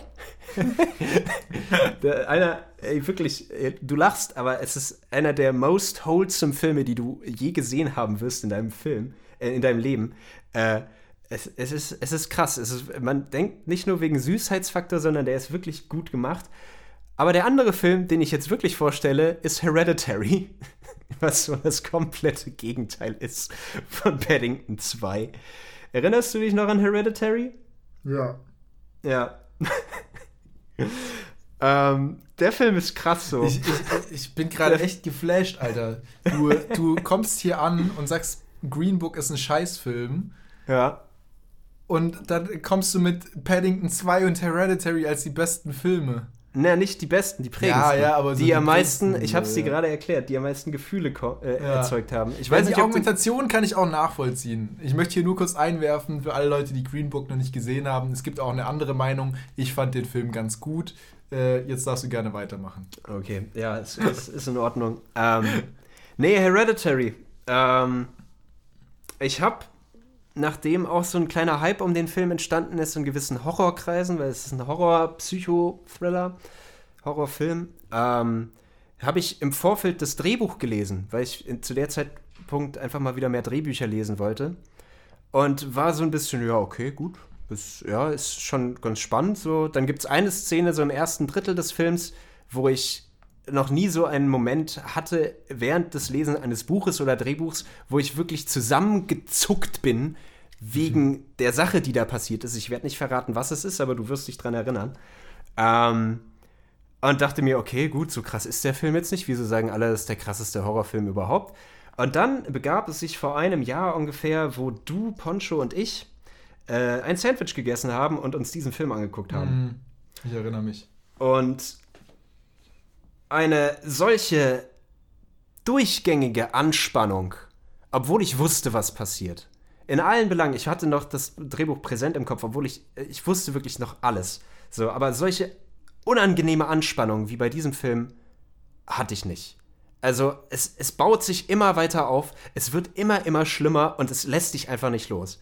Äh, kurz zur Erklärung, was passiert in der Geschichte. Es geht um eine mm, Suburb-Vorzeigefamilie in Amerika. Fängt damit an, dass die Großmutter dieser Familie gestorben ist. Die Mutter hält eine leicht komische Trauerrede auf die ganze Sache und du merkst schon, es ist irgendwie ein bisschen was komisch in dem Film. Die Mutter selbst verdrängt alles, egal was passiert, so und versucht es irgendwie so gut zu machen, egal welche psychotischen Traumata in ihrer Kindheit passiert sind, sagt so, nein, nein, ist alles in Ordnung und versucht halt eben dieses Vorzeigeleben zu machen. Der Sohn kifft sich zu, also kifft sich einfach nur noch dumm. Die Tochter ist so ein bisschen autistisch veranlagt und auch ein bisschen, man kann sagen, missgestaltet äh, und auch sehr weird. Die macht dann dauernd so ein komisches Klackgeräusch mit ihrem Mund und schneidet toten Tauben den Kopf ab. Äh, und der Vater sagt auch einfach nur, hier, nimm deine Pillen und dann ist gut. Und diese unterschwellige Spannung, die immer weiter herausbricht aus den Charakteren, aus dieser Geschichte, äh, vor allem durch ein Trauma, was innerhalb dieses ersten Drittels passiert in diesem Film, das macht einen so fertig. Das ist so schlimmer, schlimmer Terror. Oh, ja. Und wirklich, es, es gibt eine Szene in diesem Film, wo die Mutter für eine Minute lang einfach nur auf dem Boden liegt und heult. Und das ist ein so markerschütterndes Heulen. Du, du kommst nicht mehr klar. Das, das, das zittert in deinen Knochen nach. Und der Film lässt dich einfach nicht los. Es kommen paranormale Elemente dazu, Die sind schlimm, aber was wirklich, wirklich schlimm ist, sind die Diskussionen zwischen der Mutter und dem Sohn, weil die Mutter dem Sohn ab einem gewissen Zeitpunkt sehr, sehr viel Schuld zuweist. Und das ist einfach nur böse. Das ist, das ist das pure Grauen. Und ich weiß noch, dass wir diesen Film geguckt haben und nach zwei Stunden oder wie lange auch immer er geht, wir erstmal da saßen und zehn Minuten nicht wirklich reden konnten. Und da muss ich sagen, touché, das muss ein Film erstmal schaffen. Bei einem Menschen wie mir, der schon viele, viele Horrorfilme und andere Filme geguckt hat, so dieses, dieses, dieses Befangen fühlen, dieses traumatisiert sein nach einem Film, hatte ich schon lange nicht mehr. Ich liebe den Film. ich merke so. schon. Ich merk ja, schon. also der hat mich so krass geprägt und das lag nicht nur daran, dass ich dieses Sandwich im Vorfeld gegessen habe. ähm, so, ich habe den im Nachhinein auch noch mal so als Drehbuch gelesen und gemerkt, wie krass der einfach aufgebaut ist und inszeniert ist.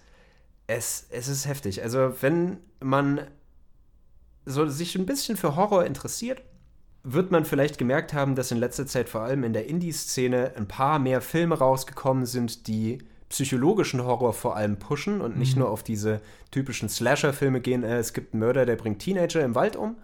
Ähm, nein, so der geht auf ganz, ganz tiefe psychologische Ebenen, wo du erstmal nicht mehr fliehen kannst und wo du dann auch noch selbst konfrontiert bist mit dem ganzen Ding. Und pack das in eine filmische Form, die dich einfach, einfach fertig macht. So. Und da, nee, kann ich einfach nur sagen, Hut ab, Respekt, ja. Ari Aster, hat er so hingekriegt. Ich wollte das ursprünglich noch ähm, stellvertretend machen für die Produktionsfirma, die diesen Film gemacht hat.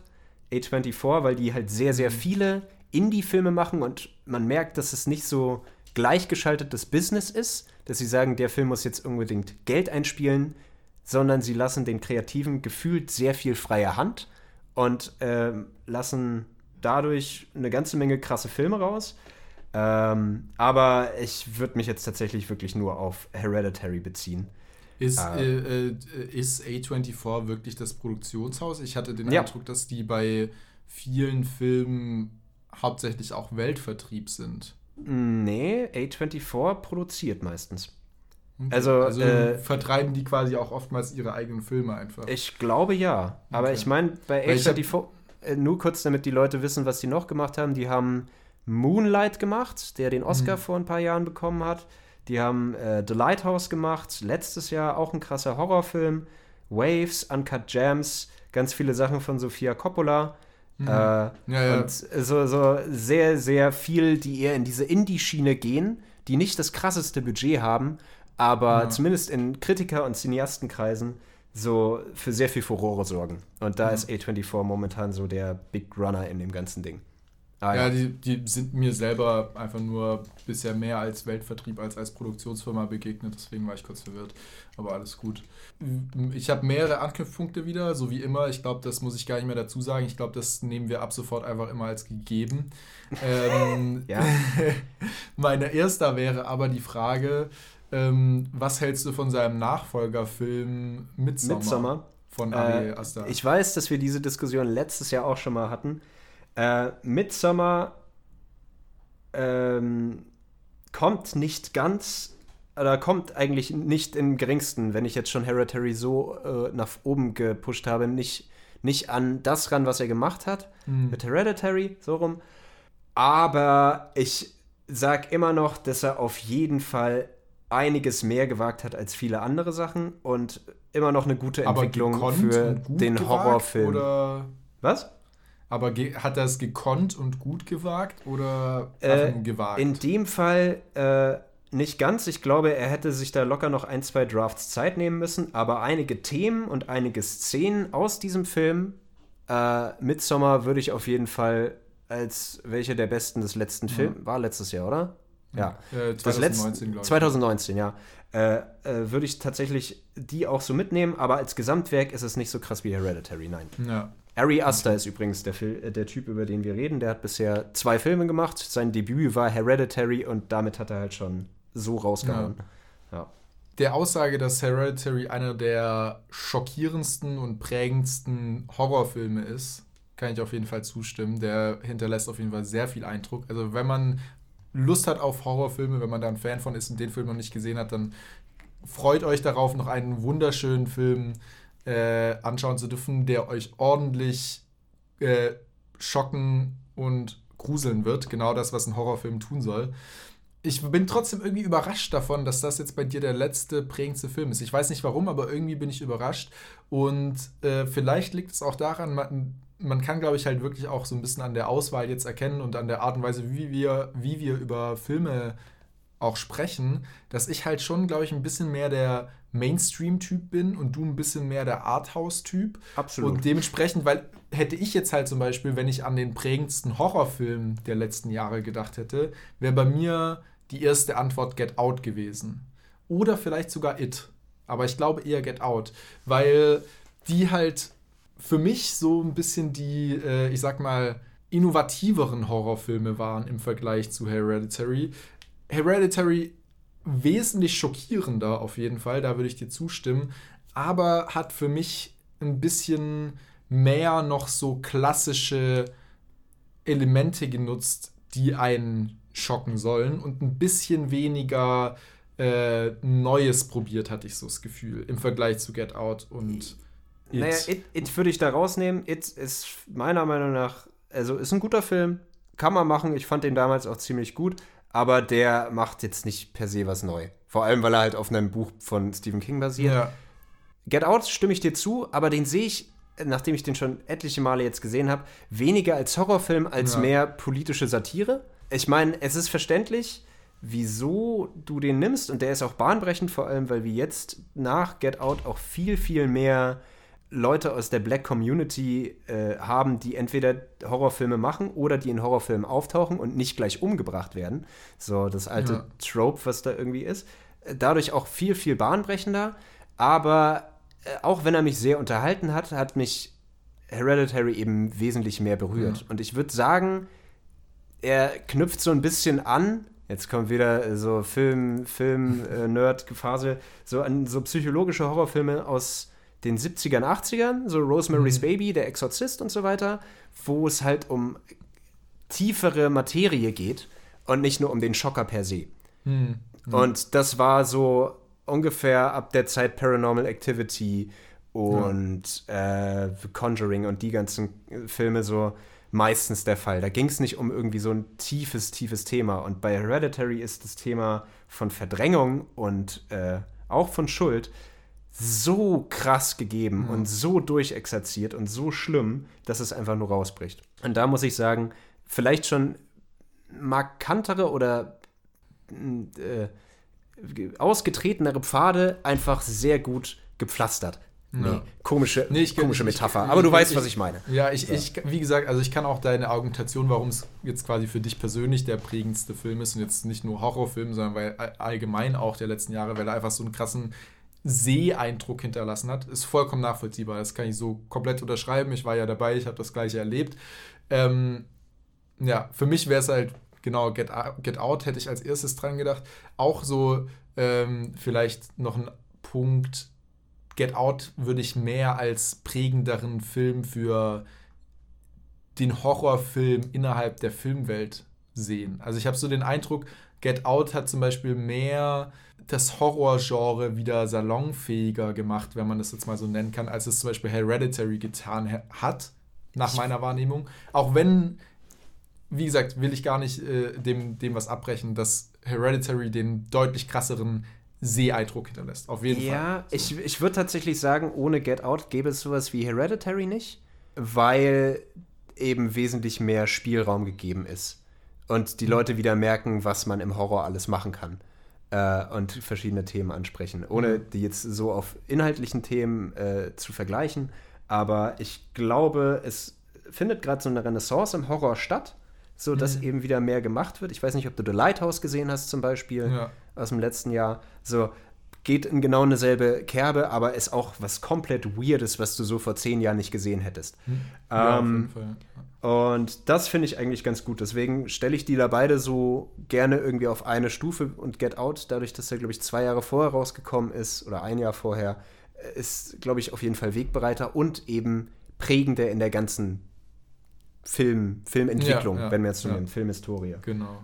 Ja. Ja, nee, aber also, äh, äh, wenn man quasi nach dem prägendsten Seeeindruck gehen will, jetzt auch an, äh, als Filmempfehlung quasi, dann ist auf jeden Fall erstmal Hereditary, aber Get Out kann man sich auf jeden Fall auch anschauen, das will ich jetzt damit nicht sagen.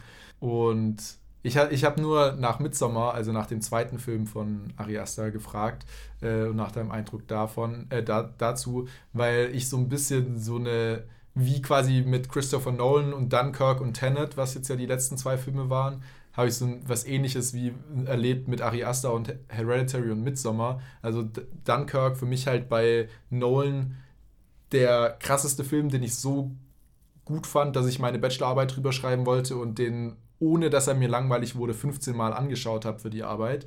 Das muss man auch erstmal schaffen und das vor allem 15 Mal irgendwie in drei Wochen oder so. Ähm, und Hereditary, genauso krasser Seeeindruck auf eine ganz andere Art und Weise, klar, aber trotzdem auch sehr prägnant. Und so. intensiv. Und intensiv, genau. Das ist, das ist glaube ich, das, was die beiden Filme für mich auch verbindet. Sehr guter Punkt. Also halt einfach eine sehr intensive Seherfahrung. Und dann kommt hinterher halt bei Nolan Tenet und bei äh, Ari, äh, wenn wir mal First Name Basis sind, ähm, kommt. First Name Basis vor allem, weil du Nolan sagst. ja, genau. äh, kommt, kommt dann Midsommar, wozu ich tatsächlich auch das Drehbuch davor gelesen hatte und ähm, hatte ich lektoriert. Und da hat man schon am Drehbuch gemerkt bei Midsommar, dass das nicht so niemals an Hereditary rankommen wird und dass das kein so großer Erfolg wird und dass er auch nicht so ein guter Film, sage ich jetzt einfach mal, wird wie Hereditary. Und das hat man dann, finde ich, auch in dem Seherlebnis erlebt. Da hattest du, re- äh, hast du ja schon erwähnt, haben wir schon mal drüber geredet. Ich war da, glaube ich, auch der kritischste von uns allen dem Film gegenüber. Ich glaube, die Ähm, Diskussion haben wir nur, nur wir zwei geführt. Ich muss sie jetzt auch nicht nochmal Ja? führen. Nee, Äh, müssen wir gar nicht. Nee, nee, ich fand, mir ist nur diese Parallele einfach aufgefallen. Klar, Nolan hat schon wesentlich mehr Filme gemacht, ähm, aber jetzt diese zwei Filme so parallel quasi Ja. zu den zwei Regisseuren, war so eine ähnliche Entwicklung irgendwie von dem letzten zum vorletzten Film oder anders. Richtig, äh, wobei ich persönlich äh, Midsommar immer noch wesentlich unterhaltsamer fand als Tenet. In der Form und mehr draus Ja. ziehen konnte als, als das. So, aber Ja. Nee, Midsommar So. war äh, immerhin nochmal der bessere der schlechteren Filme sozusagen. Ja, also ich meine, sie am Ende in dem Blumenkleid ist schön, schön anzusehen. Ja, Ja. Kann, man, kann man machen. Ähm, aber soll sich am besten jeder mal seine eigene Meinung zu bilden.